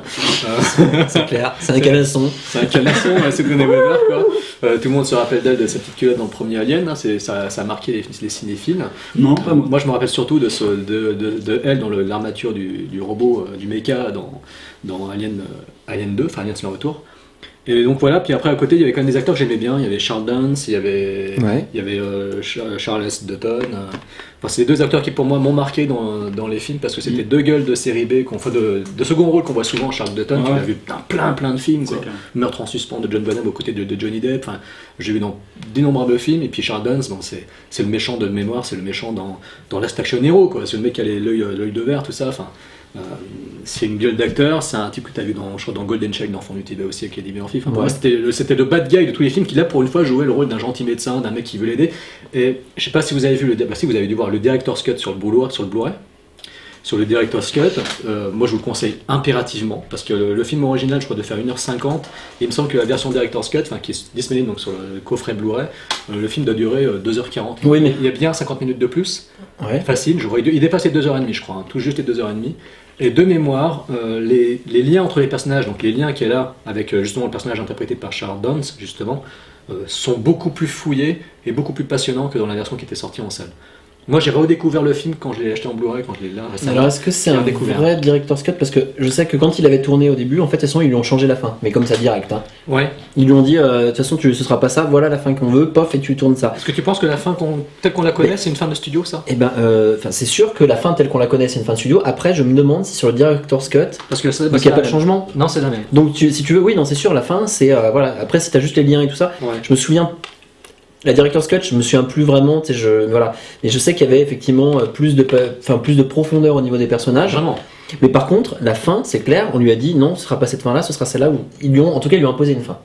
Donc c'est pour ça que aussi, euh, aussi quelque part un nihiliste quoi. Enfin c'est Mais- tragique quoi. je sais, oui, mais peut-être qu'il voulait que la sienne était, j'ai pas su quelle était la fin qu'il Il voulait peut-être donner. vraiment, il voulait peut-être arrêter la série aussi. Mais il voulait peut-être en fait euh, faire quelque chose de différent, ou je sais pas, peut-être aussi nihiliste, mais peut-être dans une façon hein, différente. Mais voilà. Alien ouais. Cube, en, en conclusion, pour vous, euh, bon, c'est un film de studio, c'est clair. Il fait ses premières armes, ok, mais bah, c'est un film qui a des défauts, quoi. Vas-y. c'est euh, tu les as dit, mais. Mm. Non, mais voilà, pour moi, c'est pas, un bon Fincher, quoi. c'est pas un bon Fincher. Pour, pour toi, Jérôme? Moi, c'est c'est un bon premier film. C'est une... Franchement, pour un premier film, c'est un... c'est vraiment réussi. C'est pas un chef-d'œuvre, c'est pas le meilleur des Fincher dans toute sa filmographie. C'est clair qu'il fait partie de ses plus faibles, c'est évident. Mais c'est euh, pour un premier film sur une, gros- une aussi grosse franchise. Moi, pour moi, ça reste quand même euh, un maître étalon dans la, en la matière. Moi, franchement, euh, mettre un inconnu sur un premier film sur, issu d'une grosse franchise, euh, je vois pas qui aurait pu faire aussi bien que lui avec toutes les galères qu'il a connues. Je sais pas, oui, et c'est ce que je pense aussi. Donc là-dessus, je suis épaté. Quoi. je me dis juste qu'au moins, c'est un premier, un premier film où effectivement vrai il a fait ce qu'il pouvait, Ouais. mais il a montré tec- que techniquement, au moins déjà, Il tenait la route. il tenait la route. Et il tenait les coursives. Ouais. Il arrivait à mettre sa caméra dans les boyaux avec des plans steadicam de malade. Parce que je me dis, euh, euh, bon, on va pas revenir là-dessus, mais c'est vrai que, voilà, voilà, effectivement, euh, pour un premier film, euh, moi je suis épaté. Et si on ne, si on n'était pas au courant, effectivement, de, tout, de toutes les galères qu'il a, qu'il a subies, euh, je pense qu'effectivement, on verrait le film à la baisse. Mais sachant toutes les galères qu'il a connues, sachant Mm. les, beaux- les Ouais, problèmes de la pré-production, Ouais. sachant que les changements de réalisateur, sachant, sachant euh, le changement de, de scénariste et d'histoire, etc., euh, sachant tout ça, moi je suis sur le cul. Alors, le second film de studio qu'on a classé euh, en tant que tel, c'est La Chambre Forte. Ah oui La chambre forte. Moi je le connais, je l'ai vu, je l'ai vu en Belgique sous le nom de la chambre de panique. hein. La Chambre de panique, ouais. Ouais. Ah, je l'ai vu aux États-Unis hein, sous le nom de Panic Room. Ah ouais d'accord. Ah, c'est l'époque où t'étais aux États-Unis? T'étais pas dans un avion d'ailleurs? Si, dans un avion cette fois-ci. ah, Moi j'étais dans un dirigeable, c'est énorme quoi. J'étais dans un avion quand je l'ai vu. Bon, bah, moi je l'ai vu dans une grotte, mais. Ah ouais Ouais. Ah bah, Ça t'a pas paniqué donc j'étais ça en Afghanistan, donc non. Une grotte de panique Une grotte de panique non Une grotte de panique. Tout à fait. Bon, de quelle année de... oui, on a dit Euh, c'est quoi, 99, 2001 C'est 2002. 2002 Ah oui, déjà. On est déjà en 2002. Oui, parce qu'avant ça, il y en a eu d'autres. Oui. Mais on fait des écarts. hein. On vous l'a dit, hein, on ne les fait pas chronologiquement. On fait de grands écarts. C'est pour nos spectatrices qui sont de grandes danseuses. On, on- on terminera sur. euh, Mais bon. Ok, donc, euh, La Chambre Forte.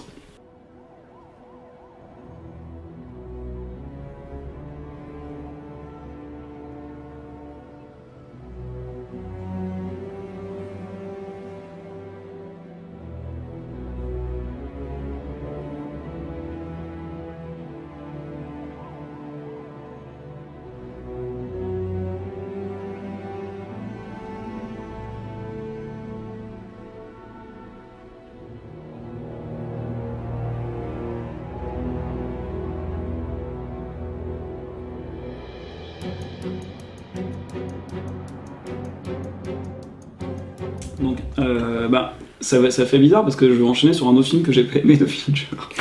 mais alors là, c'est vraiment, euh, c'est un des deux, deux derniers que j'ai pas aimé. Euh, il y en a un autre que j'ai encore moins aimé, mais celui-là j'ai vraiment pas aimé parce que j'étais mais super déçu parce qu'il arrive après des films qui ont été pour moi des, Des grands chocs, Ouais. ouais, même des chocs, et que des films qui m'ont marqué, que j'ai vu, revu. Et là, on arrive sur. Donc j'a- j'avais une grosse attente en allant le voir, je crois que je l'ai vu en salle avec toi, Jérôme. Ouais.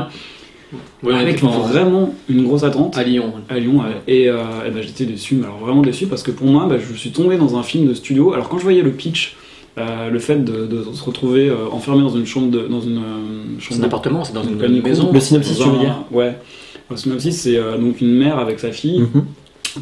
Kristen Stewart d'ailleurs la, la petite héroïne de Twilight voilà Avec la maman, la petite Jodie. voilà, et Jodie Foster. Voilà. Alors donc ça aurait dû m'alerter ça, Jodie Foster au casting, parce que bon bah Jodie Foster c'est euh, classicisme quoi, hein. c'est vraiment euh, l'actrice euh, voilà ultra connue. euh, Ah, mais elle, a quand même, elle a quand même connu de- elle a quand même fait des rôles assez euh, ouais, mais, difficiles, hein. ouais, mais bon, enfin, oui au début de sa carrière peut-être. même, euh, même après. Ouais. À vif, bah, à vif de Neil Jordan, c'est pas ça. Ouais, voilà, c'est beaucoup plus récent. Ouais. Mais bon, enfin bon, tout ça pour dire que Ouais. c'est quelqu'un de classique que, que les studios ont placé et à mon avis, ils, ils sont partis sur un truc. Moi, j'attendais un film. Alors le synopsis, donc c'est une femme euh, qui est divorcée, je crois que c'est pareil, Mhm. qui se, qui emménage dans une, euh, un appartement ou une maison en ville, je Ouais. quelque chose comme ça, Mhm. sur deux étages. Ouais. Et euh, euh, à l'étage supérieur, il y a une, une panic room, Une chambre de panique. Ouais. une chambre de panique, voilà, qui sert à euh, se calfeutrer en cas d'agression ou d'attaque. Mhm. Et c'est ce qui arrive. Euh, on veut l'attaquer pour dérober de l'argent, un truc comme ça. Une ça m'a pas marqué. C'est vrai que voilà, le une twist- histoire de coffre. Ouais, parce que le pitch est quand même assez, il, assez est, simple. Quoi. il est quelconque, ouais, voilà. Et donc, oui, mais alors moi ça me dérangeait pas parce que je m'attendais à un film vraiment tordu parce qu'elle se retrouve dans la chambre de panique, donc c'est un huis clos. Donc je me dis putain, un huis clos avec David Fincher à la baguette, ça, ça va être du tonnerre quoi. Et en fait, bon, on se retrouve avec un truc très très très très très classique Mm. La mise en scène, pour moi, alors je sais qu'on n'est pas d'accord là-dessus. Ah oui, carrément. ouais. Pour moi, il n'y a rien de novateur, il n'y a rien d'innovant, il n'y a vraiment rien de terrible. Ah, C'est très, euh, c'est fluide, ok, mais alors c'est très quelconque. C'est le film qui aurait pu être réalisé par, euh, je sais pas, par un autre mec euh, Mm. beaucoup plus, euh, beaucoup moins doué, quoi. Donc je suis sorti de là vraiment frustré, quoi. C'est le Mm. mot frustré. On avait dû en débattre quand on euh, était sorti. on en avait débattu parce qu'on n'était pas d'accord et euh, t'avais mis en avant certains trucs que tu. Enfin, euh, ah voilà, je te laisse tes arguments. t'inquiète. et moi non, j'ai trouvé que c'était beaucoup trop classique et j'étais vraiment déçu parce que j'attendais un truc beaucoup plus tordu, beaucoup plus personnel et plus choc quoi. Voilà, c'est un truc après Fight Club, putain, je voulais un truc choc quoi. Et j'ai pas eu du tout. Voilà, une grosse déception pour moi, la première grosse déception euh, après les bombes qu'il y a eu avant. Juste un tout petit truc après, je vais te laisser parler, Jérôme. Euh, faut quand même savoir que. Donc la Miss Foster, en fait, euh, c'est l'époque. euh, parce qu'en fait, comme on a zappé plein de films, on se resitue quand même. Ouais. C'est l'époque où Fincher était vachement demandé. Bien sûr. Et du coup, en fait, Foster, en fait, on lui a proposé d'être présidente au Festival de Cannes. Elle avait refusé pour tourner Panic Room. Exact, ouais, je me souviens de ça, ouais. Donc Ah c'est ouais. que à ce moment-là, dire une chose, c'est qu'on était tous dans une expectative en fait Ouais, ouais. par rapport à Fincher importante. Mm. Donc c'est toujours pareil. Si on replace ça et qu'on se dit on attendait quelque chose, obligatoirement, quand on attend beaucoup. La déception est toujours Mais présente. vas-y Jérôme, toi tu Non, t'en mais. Non non mais je- j'en parlerai euh, peut-être après ou comme tu veux, mais t'en as pensé quoi de Panic Room toi? Eh bien, écoutez, euh, messieurs, mes chers sacs et mes chers gaillards, pour reprendre mon expression favorite, euh, la chambre de panique, enfin Panic Room pour moi, euh, bon, compte parmi effectivement euh, les films mineurs de Fincher, je suis d'accord là-dessus. Ouais, déjà, ouais. Ça compte parmi les films mineurs de Fincher, mais pour moi, un film de mineur, un film mineur de Fincher, ça reste quand même un excellent film. Je veux dire, pris dans le sens, pris dans le sens hollywoodien du terme, un film mineur de Fincher reste un très bon film, en général. Dans, le- dans le domaine du cinéma, pour moi, c'est un très bon film. Euh, pour moi, un, un mauvais film de Fincher sera toujours supérieur à un mauvais film de n'importe quel autre réalisateur. Ouais, je vois ce que tu veux dire. Donc, Ou euh, un bon film d'Uwe Ball. voilà, ou- ouais. ça reste euh, au même niveau qu'un postal de Uwe Boll ou d'un Rampage. Donc, euh, bon, on va arrêter des conneries. Panic Room, euh, c'est un. Sur un sujet de huis clos, sur un sujet de thriller lambda, parce que c'est un, script lambda, hein, il n'y a pas de, de grande originalité. Euh, sur un script assez basique, il a réussi à pondre euh, un film qui, pour moi, au niveau visuel, au niveau de la mise en scène, est vraiment maîtrisé de bout en bout. C'est euh, très virtuose. Je suis très dithyrambique. Pourquoi? Parce que dès l'introduction du film, déjà rien que dès l'introduction du film, euh, il y a ce générique en apesanteur au-dessus des buildings, et j'avais jamais vu ça auparavant, avec euh, les noms des équipes techniques, des réalisateurs, de- des acteurs, etc., qui sont carrément en lévitation entre les immeubles. Déjà rien que le générique, moi, il m'avait bluffé. Il y a des plans de caméra, parce que franchement, il faut arriver quand même à tenir un certain suspense et surtout à parvenir à intégrer le spectateur dans un, dans un lieu, dans, un- dans- dans une maison, pour que le spect- et faire en sorte que le spectateur ne se sente pas perdu. C'est-à-dire qu'en fait, on est dans les couloirs, on est dans la chambre, on est, on est dans le sous-sol, la caméra suit les personnages, suit les méchants, euh, brillamment interprétés, euh, encore une fois, euh, de mémoire, il y a Jared Leto, il y a Forrest Whitaker aussi, Ouais, ouais. et le troisième, dont j'ai oublié le nom, qui pourtant un acteur assez incroyable dans des mauvais rôles, là, souvent. Mais bref, donc, de très bons acteurs. La caméra les suit, on sait toujours où on se situe, on n'est pas perdu, on n'est pas paumé.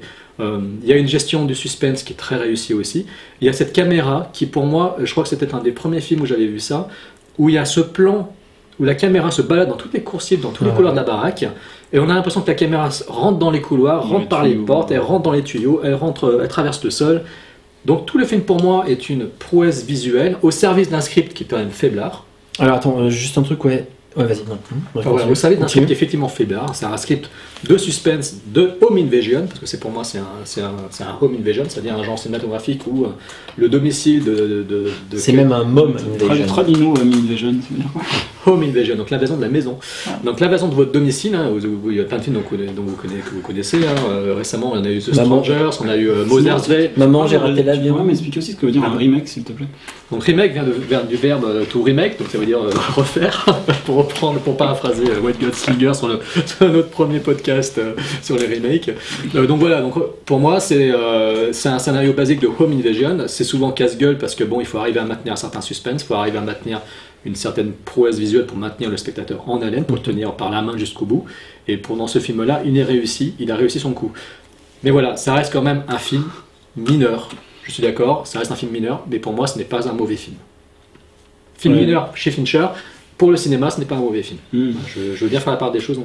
Ah Pour ouais. toi, pour toi, il, pour toi, il est quand même allé au charbon, donc du coup. hein, pour- Alors, pour moi, Non, voilà. attends, mais puisqu'on en est là, moi je veux bien prendre un de tes masques et faire le tueur, Non, mais, le tueur dans la. mais on verra ça plus tard. D'accord. On verra ça plus Vous tard, parce que comprendrez. vous comprendrez en fait pourquoi est-ce qu'on est ça. Dans- Meurtre à. Saint-Valentin, il y aura un clin d'œil à Meurtre à Saint-Valentin. Dans, dans deux ans. Pour la saison 4. Pour la saison 5. Si elle a lieu. Saison 4 Ah ouais, d'accord. Dans deux ans. Mais on n'a pas dit qu'on faisait comme Desperate Housewives, qu'on sautait plusieurs Ah années. ouais, on va sauter les saisons Ok. aussi. ouais. Donc euh, voilà, donc euh, pour moi c'est un film mineur. euh, il est allé au charbon effectivement sur un script, c'est un film de commande quoi, ça se sent effectivement, mais un film de commande qui pour moi est maîtrisé quand même. Voilà. Alors, ouais, j'ai un petit truc à dire dessus. Bah, deux choses. La première, c'est un huis clos. Obligatoirement, c'est extrêmement difficile. Toi, tu dis qu'en fait, on est captivé tout le long, quoi. Mais de toute façon, les huis clos, est-ce que déjà, c'est quelque chose que tu aimes? Ouais. Il y en a plusieurs que t'as aimé? Ouais, The Thing. euh, Ah, ce film c'est pas vraiment un huis clos. Pas complètement Pour moi un huis clos c'est vraiment que t'es confiné. Non. The Thing tu vas à l'extérieur. tu Est-ce que t'as bouges. mis, mis Buried, par exemple? Ouais. D'accord.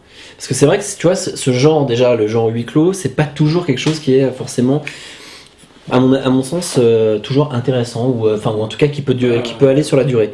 La deuxième chose, c'est au niveau, tu parlais des caméras, moi j'ai ce, ce seul souvenir, euh, effectivement, d'une bonne gestion des caméras, mais qui finalement était déjà plus ou moins présente dans Alien 3, Ouais. qui ensuite se retrouvait dans Fight Club, notamment dans le générique. Oui bien sûr. Et du coup, à ce moment-là, je me suis dit, ouais, mais j'attends plus de Fincher. Ouais. Donc, les deux réunis, Jodie Foster, j'étais pas euh, Convaincu. euh, convaincu, vraiment, ouais, effectivement, mais même si c'est même si c'est une bonne actrice, et je trouve que si tu veux aller. Elle, elle avait pas fait Flight Plan euh, juste avant ou juste après? Non, c'est après. C'est après Flight Ils Plan. se ressemblaient pas mal les deux films, je me rappelle. Ouais, mais il a, il a après, ouais. Ouais, ça doit être. Et, et, du, Schwanke. et du coup, euh, du coup, ouais, pour moi, c'est euh, un Fincher mineur. Maintenant, donc euh, de ceux où il va, euh, il va creuser en fait, euh, mais euh, pas suffisamment profond pour arriver et donner de la profondeur et de l'âme à son, à son À. Voilà. Et d'ailleurs, Pour c'est toi, un son- film de pour commande. toi, ça s'est un peu écroulé quoi. Ça, son, Voilà. son, Il a, il a sapé les fondations C'est une directement. industrie qui, qui est plus, euh, voilà. plus actuelle. Voilà. Il a donné trop de coups de pioche. Donc, euh, donc pour moi, c'est un film que je trouve correct. ouais. C'est franchement, je peux pas dire c'est un mauvais film, mais ça me déçoit de la part Fincher. Tu préfères le Fincher forgeron, quoi. Exactement, celui Qui a- qui est, celui qui est, puis celui voilà qui, qui arrive et qui va, Qui est à vif quoi. qui va quoi, Qui est à vif, qui monte ses nerfs et qui. et qui monte sa bite aussi, comme dans Fight Club par exemple. C'est pas celle de Brad Pitt qu'on voyait de- Oui, mais c'est pas grave. montre c'est- euh, mon cul ou ma bite pour passer Euh, si tu- Mais je crois que je crois que ça d'ailleurs on, on y reviendra après, mais bon. On a décidé coup- de glisser des images subliminales. Parce que maintenant, on sait faire, on sait glisser des images subliminales dans du le coup, montage. Du coup, ce film en un seul mot par chaque sac, Très sympa. décevant. Très beau. Voilà. Bien, maintenant, on va attaquer euh, l'étrange affaire de cet étrange personnage qui s'appelle, euh, avec un nom tout à fait curieux, euh, Benjamin Bouton. Ouais, Benjamin Bouton. Benjamin Bouton. Alors, j'avoue que moi, un titre pareil, je sais pas pour vous, mes chers secs ou chers euh, poditeurs, j'avoue que c'est un film qui ne donnait pas du tout envie. Bah non. Voilà, ça me donnait pas du tout envie. Je me suis dit, mince, un jour, face à un film qui porte un nom de bouton, il faut forcément crever l'abcès. C'était la blague euh, de pot de sac. Tu, tu remarqueras, tu remarqueras le silence qui arrive. Mais le silence est d'or. Alors. Exactement. Et puisqu'il est d'or, et que c'est un film apparemment qui était censé remporter plein de récompenses, dont une statuette dorée, n'est-ce pas? Bon, Exactement. Le silence est d'or. Euh, faut- ça va être nul. Euh, donc voilà, en fait, euh, j'avais beaucoup d'appréhension devant ce film, et ça, Fred, il, il le sait, parce que euh, il m'a- dit maintes fois, mais putain, mais tu l'as acheté en Blu-ray, il faut que tu le regardes maintenant. Déjà, je t'avais dit d'aller le voir au cinéma. Déjà, il, m'a- il a insisté pour que j'aille le voir au cinéma. Attends, parce qu'il Il faut juste dire un truc, c'est que tu, achètes beaucoup. Jérôme achète beaucoup de films, mais il les regarde pas tous. Bah, je les regarde, mais euh, voilà, au fil du temps, parce que j'en achète toujours une quantité derrière, et donc ça s'accumule, ça s'accumule. Et donc, effectivement, j'ai toujours des piles de films à voir, et bon, voilà, après, euh, bon. Et effectivement, Benjamin Bouton, c'est un film que je ne suis pas allé voir en salle, euh, pour le coup, là. C'est un, des rares Fincher que je n'ai pas vu en salle, j'ai pas eu envie de le voir du tout en salle. C'était un film dont on a trop parlé, et là, tu, vous avez crié aussi, parce que c'est un Ah film que n'ai- voilà, euh, on, m'a- on- on a trop parlé et puis on a survendu, trop vendu et c'était un peu. Non mais c'est pas un reproche, c'est pas, c'est pas toi qui visais, hein, c'était dans l'ensemble, en règle générale, tout le monde en parlait trop. Et ce qui m'agaçait surtout, c'était que pour moi, c'était un film qui apparemment allait euh, bah, être euh, une bête à Oscar, quoi. C'est-à-dire le film qui a été monté de toutes pièces, euh, comme euh, les productions qu'on a vues euh, ces dernières années avec Tom Hanks, euh, hein, comme Philadelphia, Seul au monde et compagnie, Soldat Ryan, ou Cheval de guerre de Soldat Spielberg. Enfin, je veux dire tous ces films, tous ces films qui pour moi sont montés pour remporter des Oscars. pour remporter des Oscars. tous ces films qui sont montés pour remporter des. Non, je suis pas ouf du tout. Euh, tous ces films qui sont montés pour remporter des Oscars. Non, mais c'est mon avis. Mais Bon, moi je m'en vais. voilà, tout- enfin, c'est des films qui sont montés pour remporter l'adhésion totale du public, avec un sujet qui est, euh, qui, qui est fédérateur, hein, qui rassemble les, les foules dans les salles de cinéma, et qui, euh, qui est censé remporter le maximum de récompenses. Bon, alors déjà j'avais cet a priori-là. Je dis bien un a priori, hein, c'est l'a priori que j'avais avant de le découvrir. Donc je suis pas allé le voir en salle, j'ai mis du temps à le découvrir.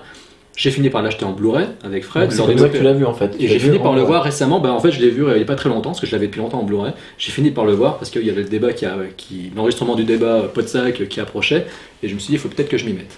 Donc voilà dans lesquelles conditions je l'ai découvert. euh, j'ai mis du temps à le découvrir. Voilà. C'est comme ça que je l'ai découvert. Vous l'avez découvert comment, vous? Bah écoute, euh, moi, euh, curieux destin que le mien, hein. pour paraphraser euh, le film, bah, je l'ai découvert au cinéma en fait tout simplement parce que c'était un Fincher et parce qu'il y avait Brad Pitt dedans, très simplement. Je me suis pas forcément dit que ce serait un film à Oscar ou quoi que ce soit, j'y suis allé. Mm. Et puis après, bah, j'ai découvert le film. Voilà, tout simplement. Bah, moi, parce que je discutais à ce moment-là pas mal avec une fille qui était travaillait dans une librairie et qui m'avait parlé du roman de Fitzgerald que j'ai pas lu. Mais C'est une nouvelle, euh, nouvelle, non? euh, De la nouvelle, pardon. ouais. Et du coup, bah, après, j'avais vu des photos, j'avais lu deux trois trucs dans des articles et euh, ça m'avait vachement intrigué euh, le, le concept. Et puis Brad Pitt, j'ai vu des photos et je m'étais dit, waouh, ça peut être franchement, ça peut en jeter. Ouais. Bah, moi, euh, je l'ai vu rapidement, quoi, dès la sortie. euh, vraiment, j'ai vu très rapidement. tu m'en as parlé tout de En étant excité, et Ouais. j'ai trouvé ça génial, j'ai pas arrêté d'appeler Jérôme pour lui dire va voir ce film, va voir ce film, va voir ce film, va voir ce film. Et il m'a reproché, tu m'as longtemps reproché de pas être, de Voilà. pas y être allé. Et euh, après j'ai acheté le Blu-ray là, qui est ici. Mm. Et euh, non, moi pour moi c'est et c'est pas du tout. Alors quand tu dis que c'est un film Oscar et tout, non, non, non, non, non, c'est une très belle histoire d'amour euh, à travers le temps, etc. C'est pas du tout. Ouais, après effectivement ça rentre dans la catégorie des, des choses qui peuvent plaire pour les récompenses et tout. Mais justement quand tu parles d'Oscar, on- bah non je vais le dire maintenant, je vais y revenir après, mais je vais le dire maintenant. Pour moi ce film, Brad Pitt aurait dû avoir l'Oscar pour ce putain de film quoi. Ouais, tu il est éblouissant dans ce film. Et la même année c'est Sean Penn qui l'a eu euh, en... ouais. Dans Harvey Milk Voilà. Dans Alors qu'il jouait comme un pied, quoi. Il jouait de Non, il jouait façon une folle. outrancière. Il jouait comme une folle. Comme une folle, ouais. Il jouait de façon outrancière. En même temps, c'est le rôle qui voulait ça. hein. Oui, oui, Non mais oui, mais d'accord, mais il y avait rien de- Après, il y a une question de- de- de- d'extraordinaire dans sa prestation. À côté, il y avait On va pas, pas en même temps, on va pas refaire le débat, mais c'est vrai que pour les Oscars, très souvent, euh, on arrive, on dit ah, tiens, euh, lui, on n'a pas donné Ouais, d'Oscar ouais. depuis tant de temps, et des fois, ils vont avoir les Oscars pour un film dans lequel c'est pas Ouais, forcément leur meilleure que apparition. Il eu. hein. Je suis entièrement d'accord. Mais voilà, et effectivement, ça, il en plus, pu, les Oscars euh, sont, attribués par une quantité, euh, un nombre assez important de personnes, quoi. Il me semble que c'est comme pour nous, pour les Césars, non C'est quand même pas qu'uniquement euh, un jury de 10 personnes, quoi. Non, C'est- hein. c'est- ouais. Qui est-ce qui parle de l'histoire? Jérôme, Fred Comme vous voulez. Bah ouais, je- bah, j'ai j'ai lancé le. ah, Vas-y, non, bah. Donc, euh, bah, le pitch euh, du film, je Le synopsis. voilà, le synopsis. euh, donc, euh, en fait, c'est l'histoire d'un d'un homme, mais qui vit sa vie un petit peu euh, life in reverse. En fait, c'est un peu euh, Quoi? bah, la vie à l'envers, quoi. Life in reverse. J'essaie de le parler avec l'accent. Donc, il vit dans la rivière. L'accent, euh, québécois. Donc, le life in reverse au milieu, de, au milieu coule une rivière. Il y a Brad Pitt, n'est-ce pas? Donc, c'est-à-dire un homme qui, un enfant qui naît vieux, qui naît vieillard. En fait, un, le, le- le bébé est, est fripé, il est, il est vieux, il est, il est vieux, quoi. Et plus il grandit, plus il devient euh, jeune, quoi. Voilà. Donc en fait, c'est une vie à l'envers. Voilà. Et c'est en même temps une histoire d'amour. C'est une histoire d'amour, hein, une histoire entre un homme et une femme, une très belle histoire. Et c'est en même temps aussi euh, l'histoire, euh, bah, l'histoire un peu euh, d'un fragment de, de- d'histoire des États-Unis, de, l'Amérique. c'est une belle épopée aussi, tout à fait dans la lignée des œuvres effectivement de, Fitzgerald, hein, Gatsby le magnifique, etc. Et donc voilà, c'est en gros on peut résumer le film en ces quelques mots, n'a pas besoin d'entrer dans tous les détails. Voilà, c'est une histoire d'amour, d'un, détail merveilleux. Voilà. Là, je dis ce que j'en pense. Ouais, euh, oui, tu veux, tu peux Ouais. continuer si tu veux, ouais. Alors, justement, j'ai dit c'est une très belle histoire. Euh, C'est un film qui, qui touche au merveilleux. Euh, Quand je l'ai découvert récemment, euh, j'ai été plutôt emballé. J'ai été plutôt emballé. Pour moi, c'est un très bon film. Euh, ce ne fait, ça fait pas partie des films mineurs, mais ça fait pas non plus pour, partie pour moi euh, des films exceptionnels de David Fincher. Je le mets entre les deux. Voilà. Euh, mais c'est un très beau Tu le film. mets pas dans le trio de tête, par exemple. Non, je le mets pas dans, D'accord. dans- dans les films de Ah, tête. fera un truc peut-être à la fin. Hum, Voilà, je le, fais- je le mets pas dans les films de tête de, de Fincher. de Finch. Donc dans les films de quoi si pas dans les films de tête film C'est un très beau film. C'est un très beau film, c'est un film, euh, pour moi je le mets au milieu de sa filmographie, mais pour moi comme je l'ai dit, hein, j'ai pas de, j'ai pas de mauvais pas de film. mauvais, quoi. Voilà, Mhm. donc c'est au milieu. Voilà. Euh, pourquoi? Euh, Parce que c'est un, bon, c'est un très beau film, mais pour moi c'est un film qui est, euh, c'est mon jugement encore une fois, hein, euh, qui est euh, trop facile. C'est-à-dire que je vois pas la même prise de risque dans les- que, comparativement aux autres films qu'il a fait. Pas, euh, je parle dans des films de qualité, là, dans son, Mhm. par rapport à son trio de tête, je vois pas la même prise de risque.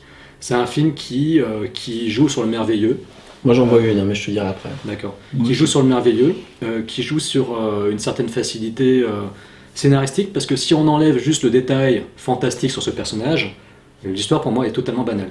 Voilà. Pour moi, c'est euh, ouais, c'est un banal. le. Le fait que ça va à l'envers, l'amour impossible. Oui, mais si, t'enlèves- si on enlève ce détail, pour moi, l'histoire, euh, c'est de la neutralité d'une histoire d'amour classique, qui est belle, c'est une belle histoire d'amour. Mais c'est classique. Voilà, c'est le jugement que j'ai euh, en l'état. Mhm. C'est un peu le reproche que je ferai à un film comme Irréversible de Gaspard Noé. Si on enlève euh, le- le- le- l'histoire de Gaspard Noé, le film est monté à l'envers aussi. Irréversible. Non, mais, ouais, mais c'est. voilà. enfin, déjà, Mais si tu- non, mais enfin, je veux dire, c'est un film qui est monté à l'envers. T'enlèves euh, t'enlèves ce détail, le, le fait que le film est monté à l'envers. Franchement, le film en lui-même est réversible.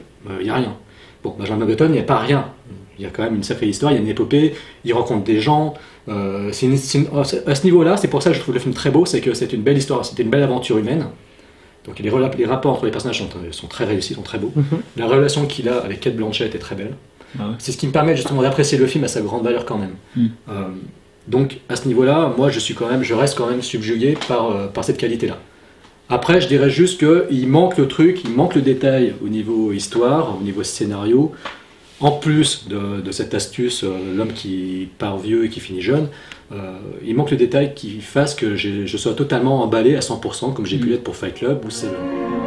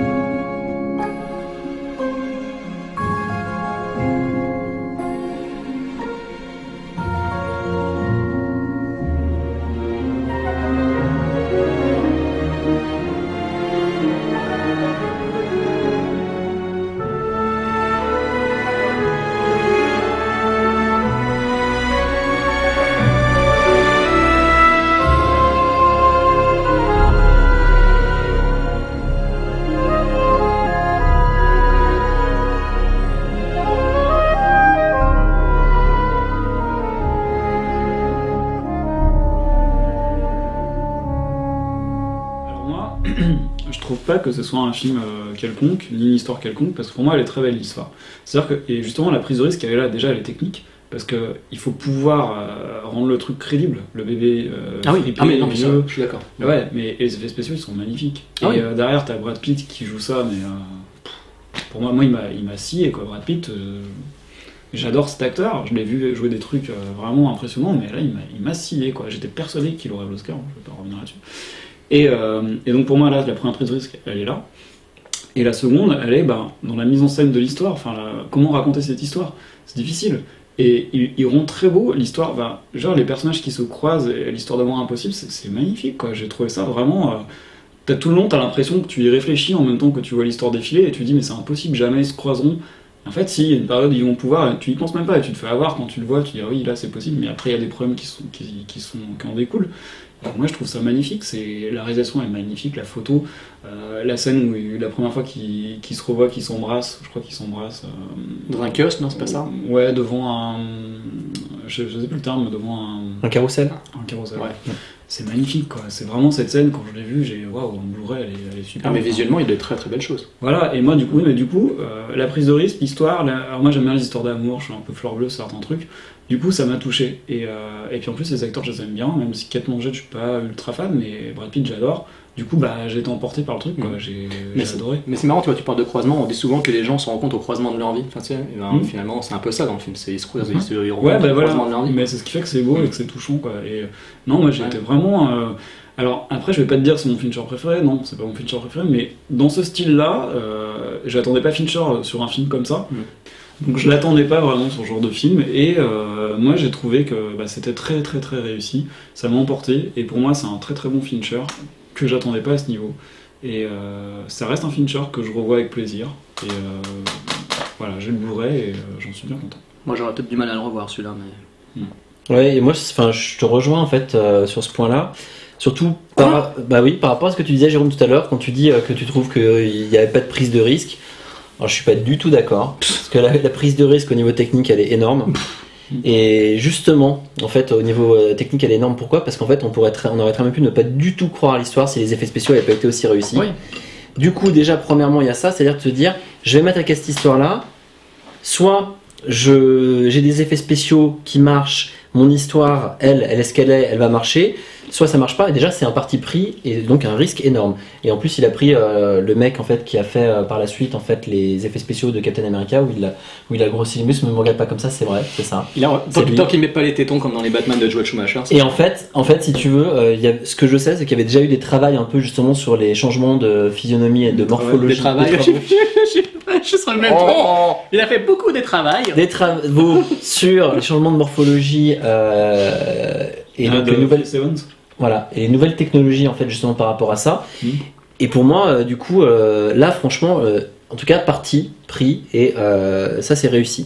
Alors, on s- Alors, quand tu parles de- des effets spéciaux de vieillissement, et c'est vrai que là, je rebondirais sur un, juste un détail, c'est vrai que tu as raison, on est très loin, on est très loin des, des effets spéciaux de vieillissement qui avaient été faits sur Max von Sydow, par exemple, dans le premier Exorciste de William Friedkin, qui à l'époque avait vraiment subjugué tout le monde, parce que moi, j'étais persuadé que le père Father Merrin était un vrai un vieillard, alors qu'en fait, euh, Max von Sydow était pas très âgé quand il avait joué le rôle. Quoi.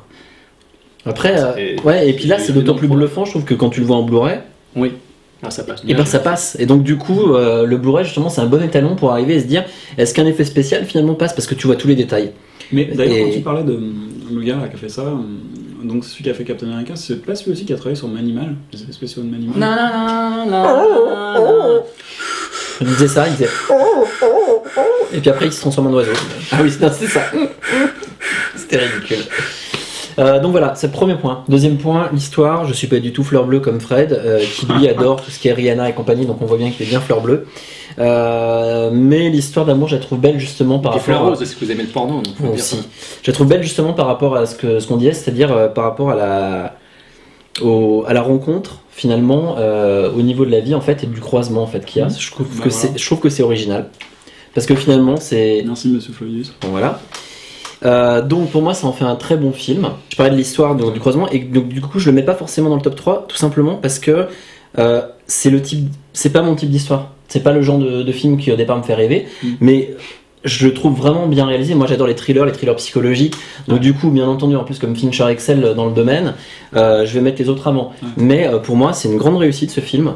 Euh, et puis ça et puis bah, Brad Pitt ça confirme ce que je pense de lui, c'est que c'est un excellent acteur.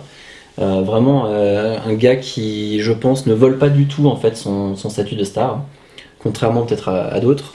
Euh, donc voilà, enfin pour moi c'est un Fincher réussi. Après, il n'y a pas toute le, il y a une chose, c'est qu'il a abandonné en fait. euh, c'est très épuré par contre au niveau euh, des mouvements de caméra, euh, au niveau de la mise en scène, elle est, tr- elle est assez classique dans l'ensemble, Mm. parce que du coup les effets spéciaux sont tellement prégnants que s'il avait fait en plus de ça une mise en scène un peu baroque ou un peu barrée, de toute façon ça, Ça aurait été, euh, ouais exactement. Donc je trouve, pour ça je trouve que c'est vraiment une réussite en fait ce film.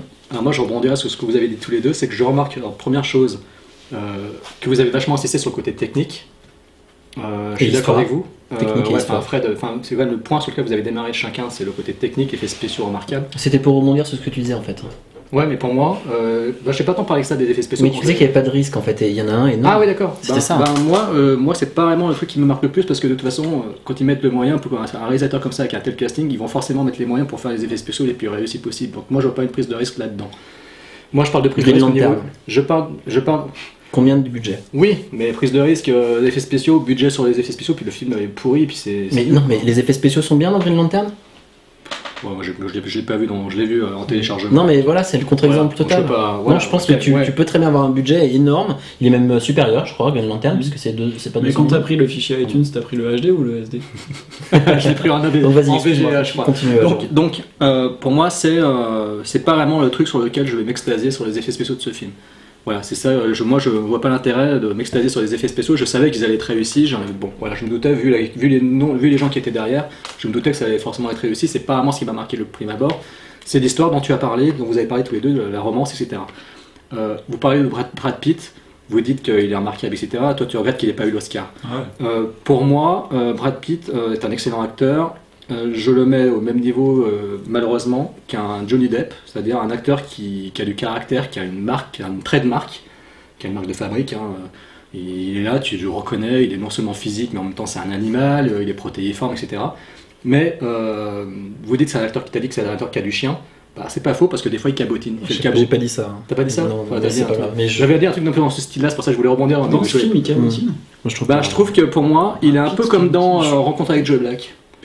Ah, ouais. C'est-à-dire qu'il y a le côté un peu lisse pour moi. dans ce Justement, il cabotine pas. Ouais, Au contraire. mais- Joe Black, mais bon, faudra refaire un autre débat. Mais Ouais, je sais. Mais j'aime beaucoup John Crotty c'est Joe Black. voulu, le personnage, il est fait pour être comme ça. Ouais, je sais. ce qu'on lui demande, Je je sais, je sais, mais Parce que là, c'est justement, ce il- côté lisse, ce côté Oui, mais justement, il cabotine pas, c'est carrément l'inverse. C'est- Il est très classique. Cabotiner, c'est en faire des caisses. Bah, dans Joe Black, mais c'est ce qu'on demande parle son Joe Black, non, non, on parle de Benjamin. Button. Là, là, c'est pareil aussi, je trouve. C'est-à-dire qu'en fait, dans le, il y, a- quand même du, il y a quand même du surjeu un peu. Ah, on n'est pas- on n'est pas dans les Pirates des Caraïbes avec Johnny Depp, mais pour moi, il y a quand même. Ah oui, non, mais moi je trouve qu'au contraire, il a un jeu très classique qui cabotine absolument pas. Non, il y a une histoire avec l'accent, ouais, parce qu'il parle. euh, Il y a juste ça. alors il parle. euh, Mais Il y a Juste ça, c'est tout, c'est pas. c'est un de ses talents en même temps de prendre Ouais, moi, je sais pas, moi, ça me gêne un peu. Oui, mais- il a Hair avec Snatch par exemple, Ah ouais, ou- comme ça. Oui, Glorious oui, oui, quand il faisait euh, le gitan, etc. Mais bon, écoutez, excusez-moi, c'est mon avis. euh, Oui, moi, c'est pas un acteur vers vers lequel je vais m'extasier dès qu'il sort un film. Tu préfères Leonardo DiCaprio Euh, qu'il est meilleur. Parce qu'il a- je pense qu'il a plus plus- de caractère. euh, DiCaprio. Moi, c'est c'est pas un acteur qui physiquement me plaît. Mhm. Enfin, il va me, il va me- je vais pas me tourner. plus de je vais plus me tourner bizarrement vers un Brad Pitt ou vers un Johnny Depp, Mhm. qui pourtant sont pas des acteurs que j'adore à 100%, même si j'admire- je les admire quand même. Mais euh, enfin bon, c'est assez compliqué chez moi. Non, mais je crois comprendre. hein. Mais voilà, c'est euh, ce que je lui reprocherais. Par contre, alors, au niveau visuel, au niveau, de, au niveau visuel, au niveau de la mise en scène, tu disais que c'était des, donc des images assez euh, travaillées, mais il n'y a pas d'esbrouf visuel. Là, je suis totalement d'accord. Euh, juste un petit détail euh, qui fait que moi, il y a quand même une chose que j'aime beaucoup dans ce film, c'est que les images sont très belles, c'est magnifiquement filmé. Tu as parlé du baiser, etc. Avec, euh, Donc, pour revenir sur ce que tu disais sur le côté donc visuel et au niveau de la romance, qu'on a été bien rendu au niveau graphique, c'est vrai que c'est très beau. Je suis, tout à fait d'accord. Il y a une chose aussi que je voulais juste te dire, c'est que quand il a sorti donc Benjamin Button, quand il a tourné, je sais que Tarsem Singh, un réalisateur qu'on critique beaucoup, mais que moi j'aime bien, qui a un visuel propre à lui, je sais qu'il a travaillé sur toutes les séquences qui ont tourné en Inde. Et ce qui est amusant, c'est que Fincher, en, je sais pas si c'est en échange ou pas, mais The Fall, qui est pour moi le meilleur film de Tarsem Singh, euh, The Fall a été tourné, a été produit, a été produit par David Fincher et Ah Spike ouais, Jones et Spike, euh, Spike Jones. Ils ont Jones. produit, euh, ils ont produit euh, le film de, de The, The Fall de Tarsem Singh. Ils l'ont pas Enfin, produit en France d'ailleurs, hein. ils l'ont pas pensé. hein. Oui, oui, oui. Et euh, donc voilà, c'est des petits détails comme ça qui m'amusent et c'est effectivement. alors est-ce que je sais pas par contre si euh, Fincher, euh, je crois que historiquement parlant, il était dans un dans une sorte de groupe de réalisateurs au tout départ de sa carrière. Propaganda. Non, Propaganda. Pro- Non, c'est Propaganda. Propaganda. Si, c'est ça. Propaganda ça. film. Avec Dominique Senna qui pour moi est peut-être euh, le, le- le mauvais euh, le mauvais copieur qui finalement s'est fourvoyé dans des J'ai projets. eu peur là. Ouais, mais c'est vrai, qui s'est fourvoyé finalement. Alors c'est dommage parce que Dominique Senna il a commencé par California, puis quand on voit ce qu'il a fait aujourd'hui. Ah oui, avec Brad Pitt d'ailleurs. Ouais, bah avec Brad Pitt justement, c'est ça qui est fort. Mm. Euh, après, bah, Blockbuster, 60 secondes chrono, Opération Espadon, White Out, euh, et puis là récemment, le dernier des Templiers avec Nicolas Cage. Opération Espadon, c'est génial. Ah, bah, Opération Espadon, moi. Moi j'ai bien aimé. Je trouvais ça barré. Après les autres, les autres, non. Il était sorti en plus juste après le 11 septembre. hein. Et t'as la scène avec l'hélicoptère, avec le car qui se fracasse contre les buildings et tout dedans. Avec, euh, Moi je me rappelle, je l'avais vu juste après le 11 septembre. Ça Je savais pas qu'il était sorti à ce moment-là en fait, je me souvenais pas de l'époque. Mais... Enfin voilà, je voulais juste euh, rebondir là-dessus. Mais... Bon, un mot. Un. Jérôme. Sur le film. Innocence. Beau. Hmm. Technique. voilà. Alors maintenant, eh ben, on va parler du réseau social. Lequel Bon, il y en a plein, hein, Twitter. Caramel Ah, Facebook. Tiens. Le chat de caramel où Fred se faisait passer pour des filles pour me draguer sur, sur le caramel. Qui me donnait rendez-vous place Bellecour pour que j'aille retrouver euh, une pas- fille qui, po- qui posait seins nus. euh. C'était pas encore des réseaux sociaux à l'époque, mais bon, C'était. Voilà. C'était de la bonne chat. Alors, The Social Network, euh, eh ben, écoutez, euh, moi je l'ai vu au cinéma. Euh, tout simplement parce que je me suis dit que ça allait être un truc casse-gueule pour Fincher. film de commande, le dernier des films classiques de studio dont on va parler aujourd'hui. Euh, donc film casse-gueule, et euh, en plus de ça, par rapport à un sujet qui certes est d'actualité, mais qui moi en fait me passionnait pas plus que ça, même si je suis sur Facebook. Euh, ce que je veux dire, c'est que ça me passionnait pas parce que je me suis dit, le sujet est tellement vaste que comment est-ce que ça va être traité? Enfin, j'avais des doutes, des gros doutes, on va dire. Voilà. Tu l'as vu comment, Jérôme? Moi, je J'ai vu sur le terrain. Alors déjà, quand tu m'en avais parlé, je me rappelle quand on commençait déjà à envisager l'idée de, de- de faire un jour un débat sur Fincher, on en avait déjà parlé il y a, quelques- il y a bien longtemps avant de commencer Podsac. Euh, tu m'avais dit, waouh, quand même, Fincher, euh, si on devait retenir tous ces films, t'as vu ce qu'il va faire là prochainement? Un truc sur Facebook. Et moi, je- quand tu m'avais annoncé ça, j'ai dit, attends, t'es sérieux? Je, je voyais pas du tout l'intérêt de faire un truc là-dessus. Je me disais, putain, mais ça va être, euh, ça va être chiant, ça va être nul. Euh, ça va, c'est ce que pense finalement Fred du film, mais bon, il, il, expliquera. Mais voilà, je m'étais dit, waouh, ça va pas être euh, vraiment extraordinaire, quoi. Donc, euh, franchement, le film m'emballait pas plus que ça, et ce qui fait que je, quand il est sorti en salle, bah, bah, encore une fois, comme Benjamin Button, bah, j'ai laissé sortir en salle, je suis pas allé le voir. je l'ai acheté en Blu-ray, comme, tous les autres films que j'ai. Je l'ai acheté en Blu-ray, et puis je l'ai découvert bah, sur le tard, dans le, dans le cadre du podcast du Podsac, quoi.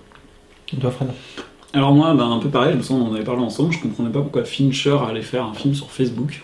Alors, faut savoir déjà que je déteste Facebook. Et, euh, ouais, ouais, si, si, le mot n'est pas trop faible.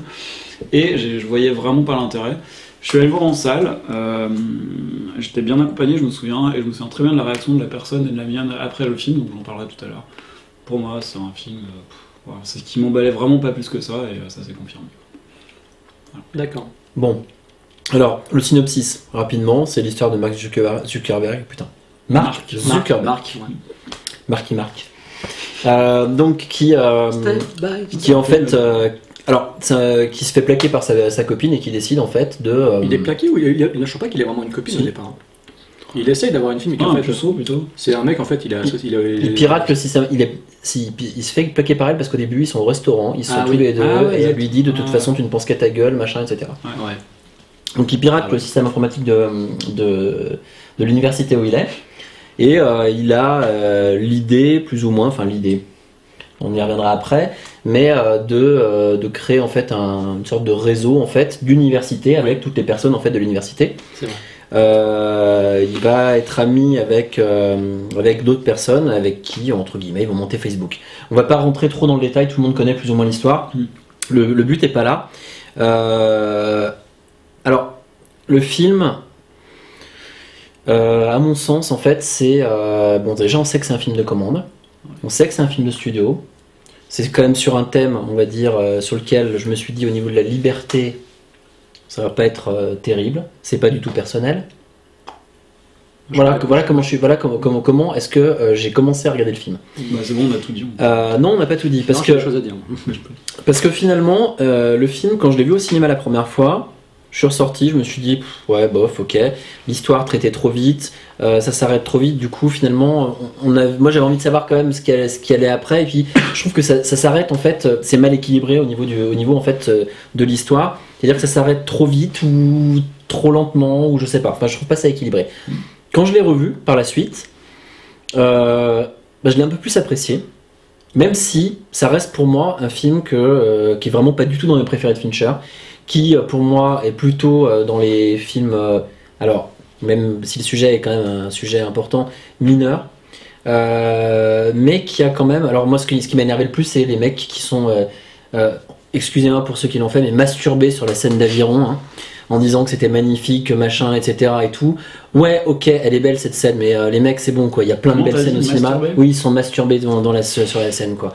Parce que faut arrêter quoi. Ça, c'est Rédu- ça pour moi, c'est réduire le film finalement à quoi? À deux, Ah, il y a une super, une super scène, c'est du Fincher, c'est ce que j'ai entendu de partout, le meilleur Fincher. Ah oui, oui. Les mecs foutez vous là voilà, c'est ça qui en fait c'est ça qui m'é-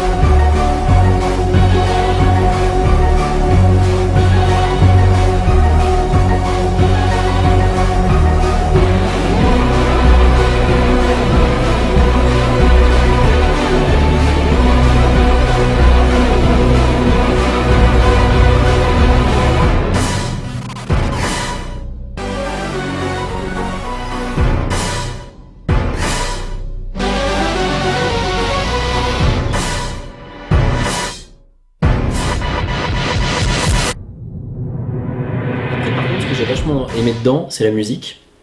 Bon là, Train 13 Nord et Train 13 Atticus, Nord, bah, de euh, toute façon, je Atticus, euh, Atticus Ah bah j'ai oublié. Ouais, mais moi aussi, voilà. Tu... bon, c'est pas grave. Euh, mais en tout cas, la musique, ouais, franchement, euh, top. Ouais. L'image, euh, ouais, alors toi, t'aimes peut-être pas ce style, moi j'ai- j'aime beaucoup ce style électro. Euh, L'image, euh, la photo est très clean. Euh, c'est relativement bien filmé, mais aucune fantaisie. Je retrouve pas Fincher là-dedans. Euh, L'histoire m'intéresse pas plus que ça. Donc voilà, pour moi, un Fincher vraiment très moyen. D'accord. Non, vas-y, je conclurai. Bon, et ben moi en fait c'est vrai que bon déjà le départ, le sujet de départ à la base ne m'intéressait pas. C'était pas vraiment le. Même si Jérôme est toujours les choses sur Facebook. Alors que je suis un grand consommateur de Facebook, euh, je suis peut-être le pire des trois, je crois. Ah, sûrement. Euh, donc euh, je, m'en- je l'utilise beaucoup, voilà. Euh, J'en vois beaucoup l'utilité. Euh, le film en lui-même, sur un sujet pareil, j'ai mis du temps à le regarder, mais une fois que je l'ai vu, bah moi ça m'a emballé.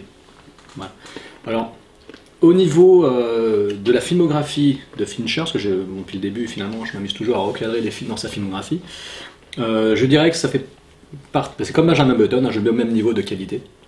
C'est-à-dire que c'est pas pour moi un film mineur de Fincher, ce n'est pas son c'est pas dans ses films exceptionnels, c'est dans ses de très bons films. Donc c'est au milieu, c'est dans la case du milieu. C'est avec les apérifruits. Entre le coca, l'apérifruit et l'iPad pour l'excellence. Et, donc voilà. Et euh, c'est-à-dire que c'est un film qui fait partie pour moi de la catégorie des Fincher qui sont sobres. C'est-à-dire que je vois euh, ce film-là au même niveau que Zodiac et Non, que le bateau euh, bouton, boudin que, boudin. ouais, voilà, que le, voilà, et qu'au même niveau que la, la fille qui aime, euh, qui aime La, les- qui- les- la meuf qui kiffe les dragons. la meuf qui kiffe les dragons, voilà, qui est derrière nous, euh, même si je préfère bien sûr euh, Millennium. Mais voilà, c'est-à-dire que ce sont des films qui font preuve. Alors, beaucoup de critiques se sont, se sont masturbés dessus, comme tu disais, parce que pour eux, c'était la maturité d'un cinéaste. C'est-à-dire que c'était euh, Fincher a digéré ses années clips, Il est plus adolescent. hein. il n'est plus adolescent. Non, ils n'ont jamais dit ça, mais Non, voilà, mais il a digéré, il a digéré ses tics de metteur en scène clippé, c'est ce qui était dit, hein, Ouais, exactement. euh, pour se tourner vers une mise en scène épurée, Sobre. euh, sobre et mature sur un sujet finalement qui parle à tout le monde, un sujet universel, c'est-à-dire euh, l'autisme en société. Quoi. Donc, on est. Non, mais c'est vrai. non, c'est idiot, oui, d'accord. Ouais. pas ça. Ouais, je sais, je sais, c'est fait exprès. C'est fait exprès, c'est pour tenir les gens en haleine. Donc voilà, l'autisme en société. Parce que Facebook, ça parle de quoi? Ça parle. Mais déjà, mais ça, ça se voit. Rien que l'affiche du film, c'est on ne peut pas se faire des milliards d'amis sans se faire quelques ennemis.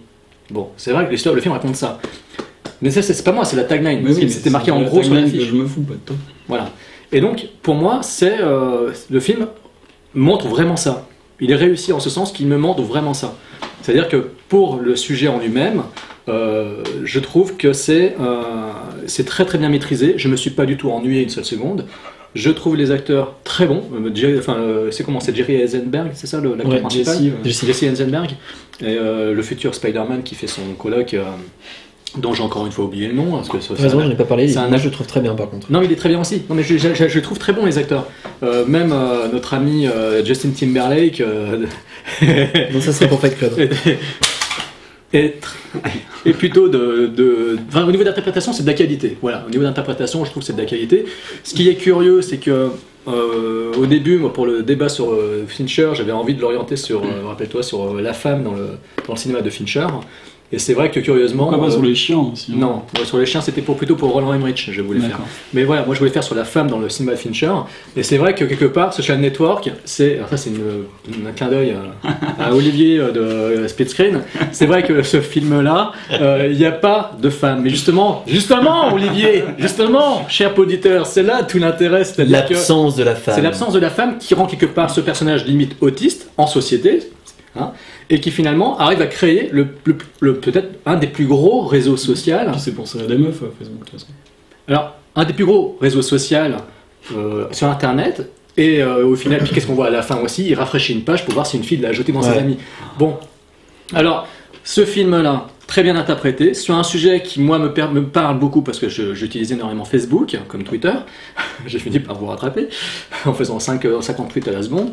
Et donc, et donc euh, euh, c'est un film qui, qui me parle et qui a réussi à me captiver et qui, même si euh, il a des défauts, c'est-à-dire qu'au niveau de la mise en scène, je suis comme Anthony, euh, comme Floyd, Floyd c'est-à-dire que j'ai pas été emballé par euh, cette mise en scène. La scène de la- de l'aviron, elle est très belle parce que j'ai bien vu, effectivement, il y a une superbe utilisation de la profondeur de champ. T'es masturbé un peu dessus ou- Je ne suis pas masturbé, j'évite de faire ça sur juste l'écran. touché. hein. c'est tout. Voilà, parce que j'aime pas passer l'éponge sur l'écran c'est embêtant. Donc euh, j'étais quand même fasciné par cette fameuse, profondeur de champ quand le personnage il avance vers la caméra en faisant son mouvement d'aviron. T'as cette, euh, cette netteté d'image, a- pas- Au niveau technique, au niveau esthétique, c'est très beau, mais, mais bon, voilà, au niveau esthétique, faut pas non plus me dire que c'est euh, que c'est du grand Fincher. Moi, je suis pas Ah, d'accord du tout. Là-dessus, c'est euh, ce n'est pas c'est pas sur la mise en scène que j'ai été subjugué. J'ai été plus subjugué par l'idée qu'il a réussi à prendre un sujet casse-gueule pour en faire un film qui, pour moi, est quand même avec des rebondissements nerveux. Enfin, peut-être pas nerveux, j'exagère, mais qui arrive à me maintenir en haleine jusqu'à la fin. Voilà. C'est pour ça que je ne mets pas dans les films exceptionnels.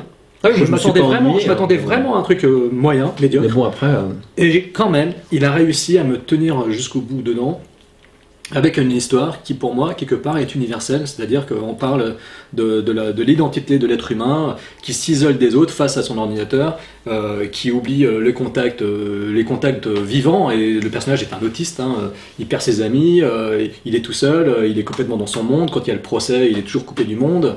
Voilà. Et je trouve que le film remonte vraiment très, très bien ça. Et grâce aussi aux acteurs qui sont très bons. D'ailleurs, ça prouve juste une chose, et après tu pourras donner ton avis. Ça prouve une chose, c'est que une fois que l'homme est séparé de la femme, en fait, il peut accomplir de grandes choses. Et c'est ce qu'on voit d'ailleurs dans euh, l'homme qui n'aimait pas les femmes. Et Voilà. c'est qu'on voit aussi avec euh, nos projets, parce que euh, toi, quand tu viens tourner, t'es sans ta femme, et puis moi, ben, j'ai plus de copine. Donc, c'est- encore un appel. Ça fait déjà le je sais pas combien d'appels à témoins Et là, là. il va falloir que je rebondisse après. ça. Voilà. Ah, allez, vas-y, Fred. Alors pour moi, bah, Facebook le movie là, c'est c'est mauvais quoi. C'est voilà, c'est. Je me demandais pendant que vous parliez, si c'était le plus mauvais Fincher pour moi. Euh, oui, en fait, oui, certainement, parce que je me suis fait chier. Alors déjà l'histoire, elle m'intéresse pas. C'est un film qui est bavard. Euh, le seul mérite des acteurs, c'est de parler, de parler, d'avoir la tchatch, d'avoir la tchatch. C'est tout. Sinon, ils ressemblent à rien. Euh, Désolé, hein, c'est con de juger là-dessus, mais ils ont pas. Enfin, quand je dis ils ressemblent à rien, c'est pas leur physique, hein, c'est le charisme quoi. Ils, ils dégagent rien quoi. C'est des acteurs c'est physique, sont- ça. Ouais, ouais, ouais, ok. Bon, tant pis, je les attaque sur leur physique, c'est pas grave. Non, non. Ils sont. Non, mais ils- ils- voilà, pour moi, c'est des acteurs qui sont lambda, quoi, moyens, quoi. C'est les deux là que t'as cités, j'ai même pas envie de dire vraiment, je les aime pas, quoi. Tout le monde se branle dessus, justement. hein. J'arrête pas de dire que des trucs magnifiques sur eux. Non, non, ils sont, ils sont très moyens, ces mecs-là. Enfin voilà, c'est. Alors bon. Il fallait prendre des jeunes, il fallait faire une histoire qui parle aux ados, qui vont sur Facebook peut-être, j'en sais rien. Moi, ça m'intéresse pas, je me suis fait chier. À part voir des, mecs tchatcher, euh, voilà, en plus les films de procès, je trouve ça chiant.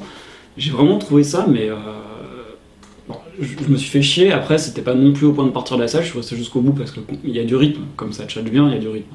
Bon, on s'intéresse un minimum à l'histoire, mais enfin, franchement, c'était pas transcendant, je, me suis quand même bien emmerdé. Et puis, ces genres de films, franchement, euh, je l'ai vu avec quelqu'un, euh, avec une fille, et euh, on est sorti, on en a parlé, on arrive à la même conclusion, mais dans un quart d'heure, on l'a oublié ce putain de film. Dans un quart d'heure, je l'ai oublié. Et j'ai jamais envie de le revoir parce que franchement, il n'y a rien à en, garder quoi. C'est vraiment pour du Fincher, mais qu'est-ce que Fincher allait foutre là-dedans? Comment il a pu voir des producteurs qui lui ont dit Tiens, on va faire un film sur Facebook, tu sais, pour attirer plein de gens là dans les salles Et il s'est dit Ouais, Facebook, génial, je vais faire un film là-dessus. Non, l'histoire elle a aucun sens quoi. Mais pour ce que lui. tu me dis, oui, mais alors. Oui, l'autre Je pense que lui, il a vu l'intérêt, justement, tu vois. bah ouais, mais sauf que moi, à l'écran, je le vois pas. Et euh, alors, pour moi, les acteurs sont moyens. Euh, Justin Timberlake, qui s'en sort pas trop mal, c'est marrant son personnage en plus euh, de Napster. C'est marrant. Euh, Et depuis de Spotify, c'est pas lui qui a lancé Spotify? je sais pas. Non, Mais, pas du tout, c'est euh, euh, euh, suédois ou je sais pas quoi. Enfin bon. Donc du coup, les acteurs à part lui, le- les autres, le reste du Il a cast, fait un je autre trouve, euh, très moyen. Enfin, fade, voilà, c'est fade le mot. Voilà. Pour moi, les acteurs sont fades, mais c'est les mecs qui sont fades. Le, le film est fade, et c'est décevant de la part d'un Fincher, quoi. Et vraiment, jamais je le reverrai ce film. hein. Franchement, alors peut-être que ma haine de Facebook entraîne ça aussi, ce rejet, mais n'empêche que je suis allé voir en salle et que je l'ai vraiment trouvé faible. Et ce que je ne comprends pas, comment les gens peuvent être dithyrambiques comme ça. J'arrête pas C'est plus d'entendre ça ouais, qui me gêne en fait. des critiques dans les podcasts, dans les euh, partout. Hein, Ouais. euh, Vous tous les, pod- les podcasteurs derrière vos. ah ouais, mais j'ai fait content de ça, quoi, que c'était euh, super, c'est génial, machin, un truc. Non, non, non, non, non, on peut pas dire ça. Quand, quand on va parler des autres Fincher, il y a tellement de Fincher qui, le surclassent, mais de.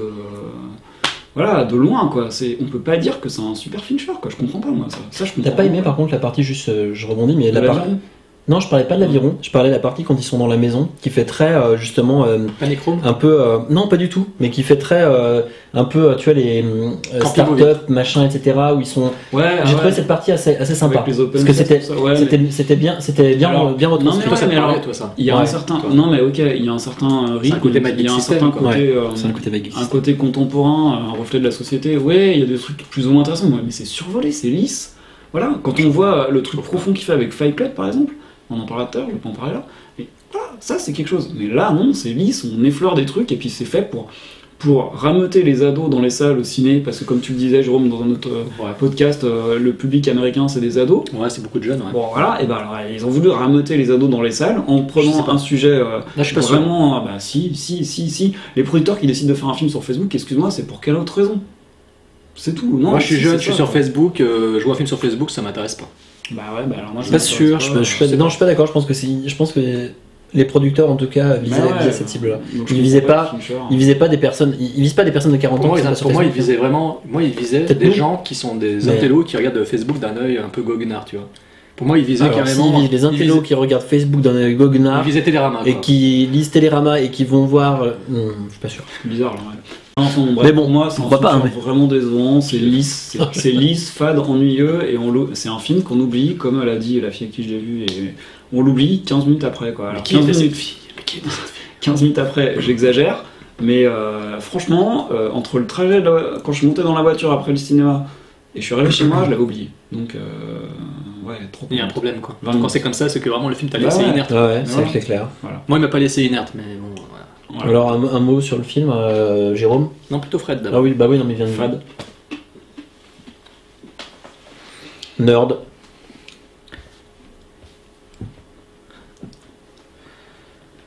Même plutôt Gerd. Ah, tu vois déjà. Euh... Froid. Ok. On va se tirer une balle. Et donc ce, ce- ceci, ceci, ouais, ceci clôt d'ailleurs les films euh, classiques de studio Ouais, de Fincher. Donc on a, parti, euh, on a fini avec cette partie-là et on va pouvoir passer euh, bah, au film personnel en fait Ah. de Fincher. Et là on va rentrer, je pense, dans, Dans le un vif du sujet. dans le vif du sujet. Ouais.